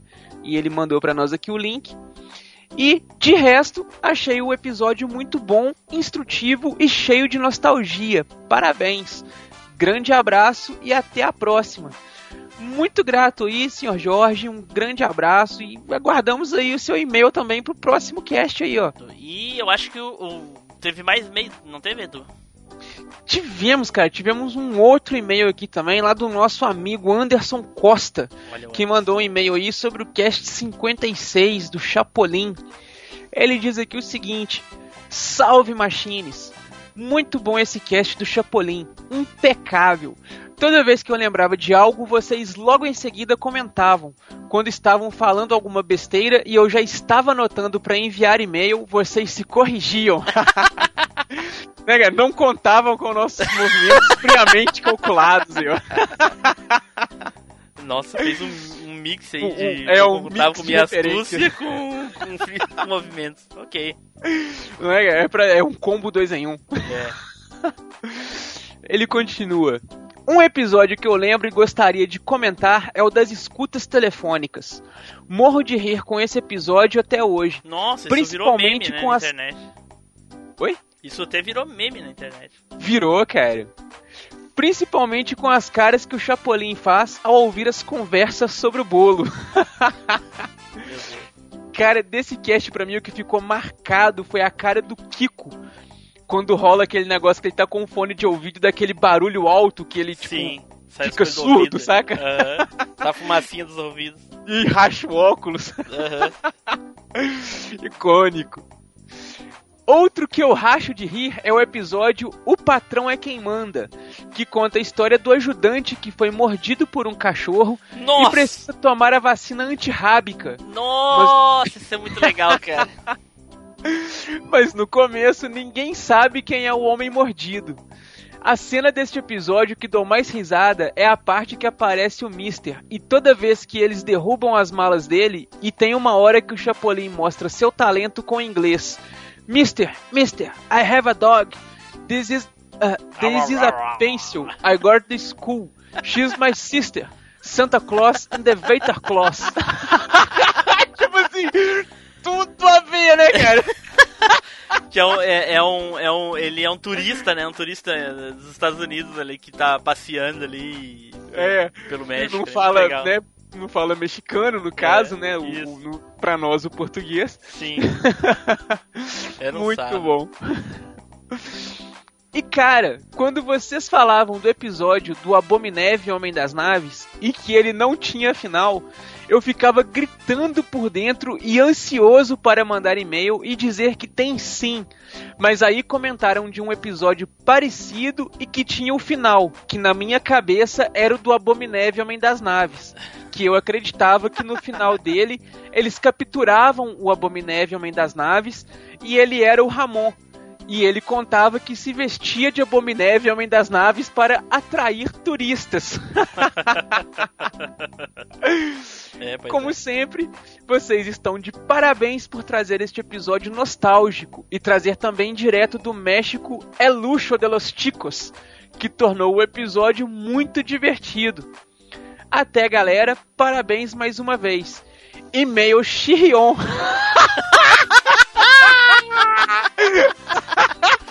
Ah, o cara se supera, né?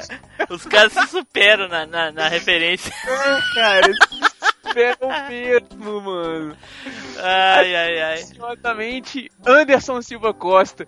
Olha aí. Anderson, muito obrigado aí, cara. Um forte abraço pra você. Mitou nas referências aí, tá de parabéns. vale uma badzinha das referências aí, cara. Esse vale, esse vale. E agora, passando aqui lá pro nosso site, nós tivemos comentários, né, Tim Blue? Isso, tivemos ah, tivemos aí um comentário do Darley Santos aí no cast dos filmes, né? No filme bom, bons e ruins aí que nós tivemos a participação do nosso querido senhorá, né? E ele diz o seguinte: Hum, a lista de filmes bons ficou bem interessante. São gêneros diversos e a citação de O Feiticeiro de Áquila me pegou de surpresa. Já a lista de filmes ruins, a meu ver, ficou polêmica. Olha aí, olha aí. Olha, olha, tentando Não que- a treta. Olha aí, não que eu seja fã dos filmes citados, mas são filmes perfeitamente apreciáveis e que tiveram sua audiência fiel. Ou não. Não.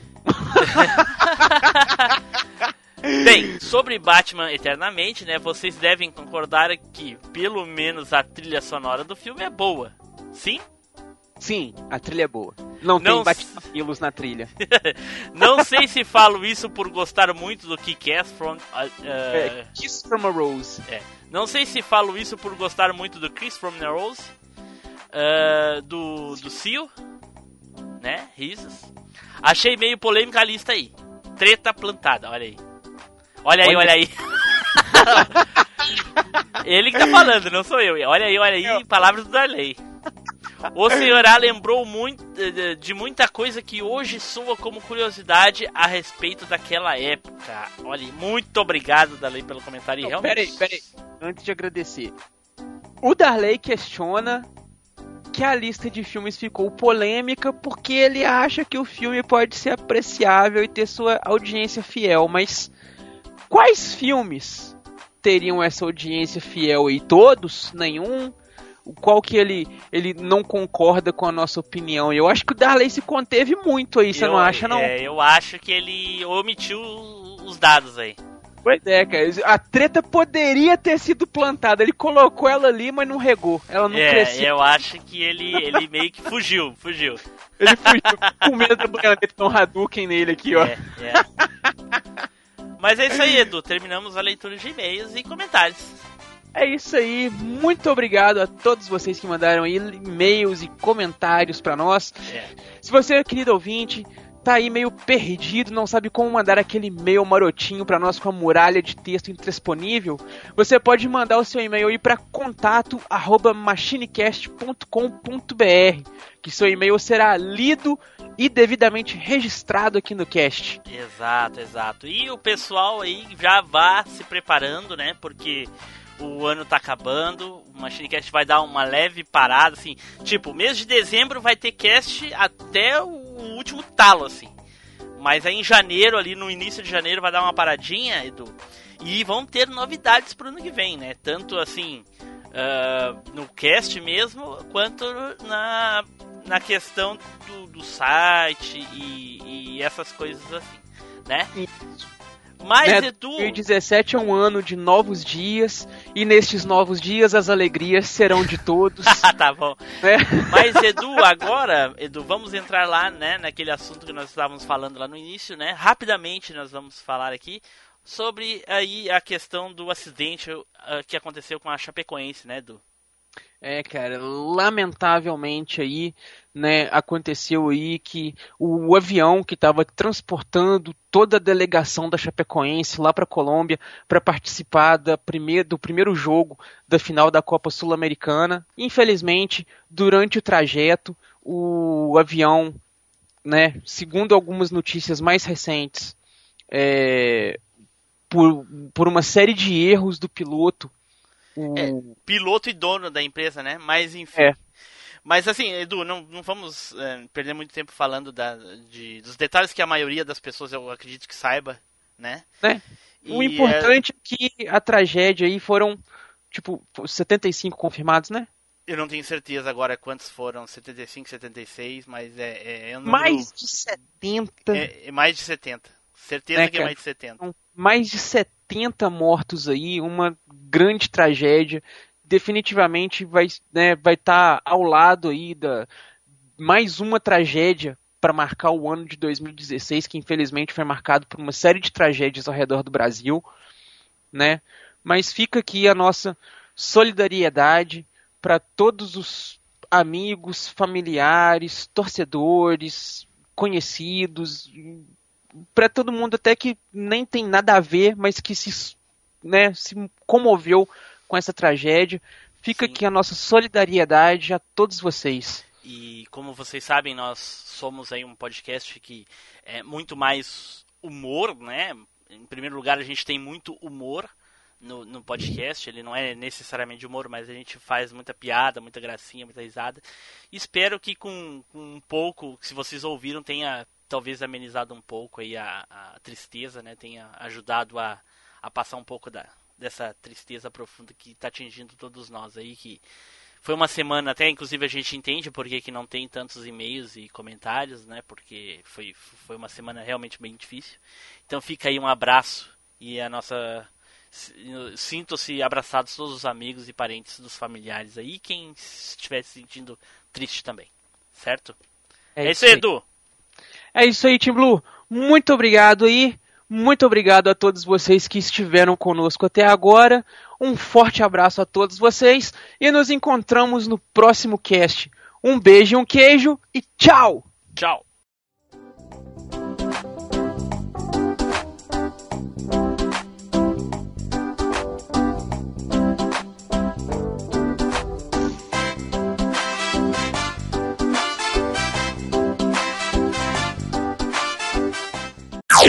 Off Topic.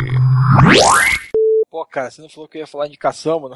Ué, mas o Espadão tá aí? Ah, ué, vai saber se não era o Denilson ou você, né? Denilson? Denilson? Porra. Denilson. Neilson. Denilson. Caralho. Denilson, ele... cadê você, meu filho? ele tá falando de futebol aquela hora, eu lembrei de Denilson. O Denilson é no canal 10, tá? É. Esse Machine Cash foi um oferecimento Sherry Play Store, sua solução em cartões pré-pagos e jogos digitais.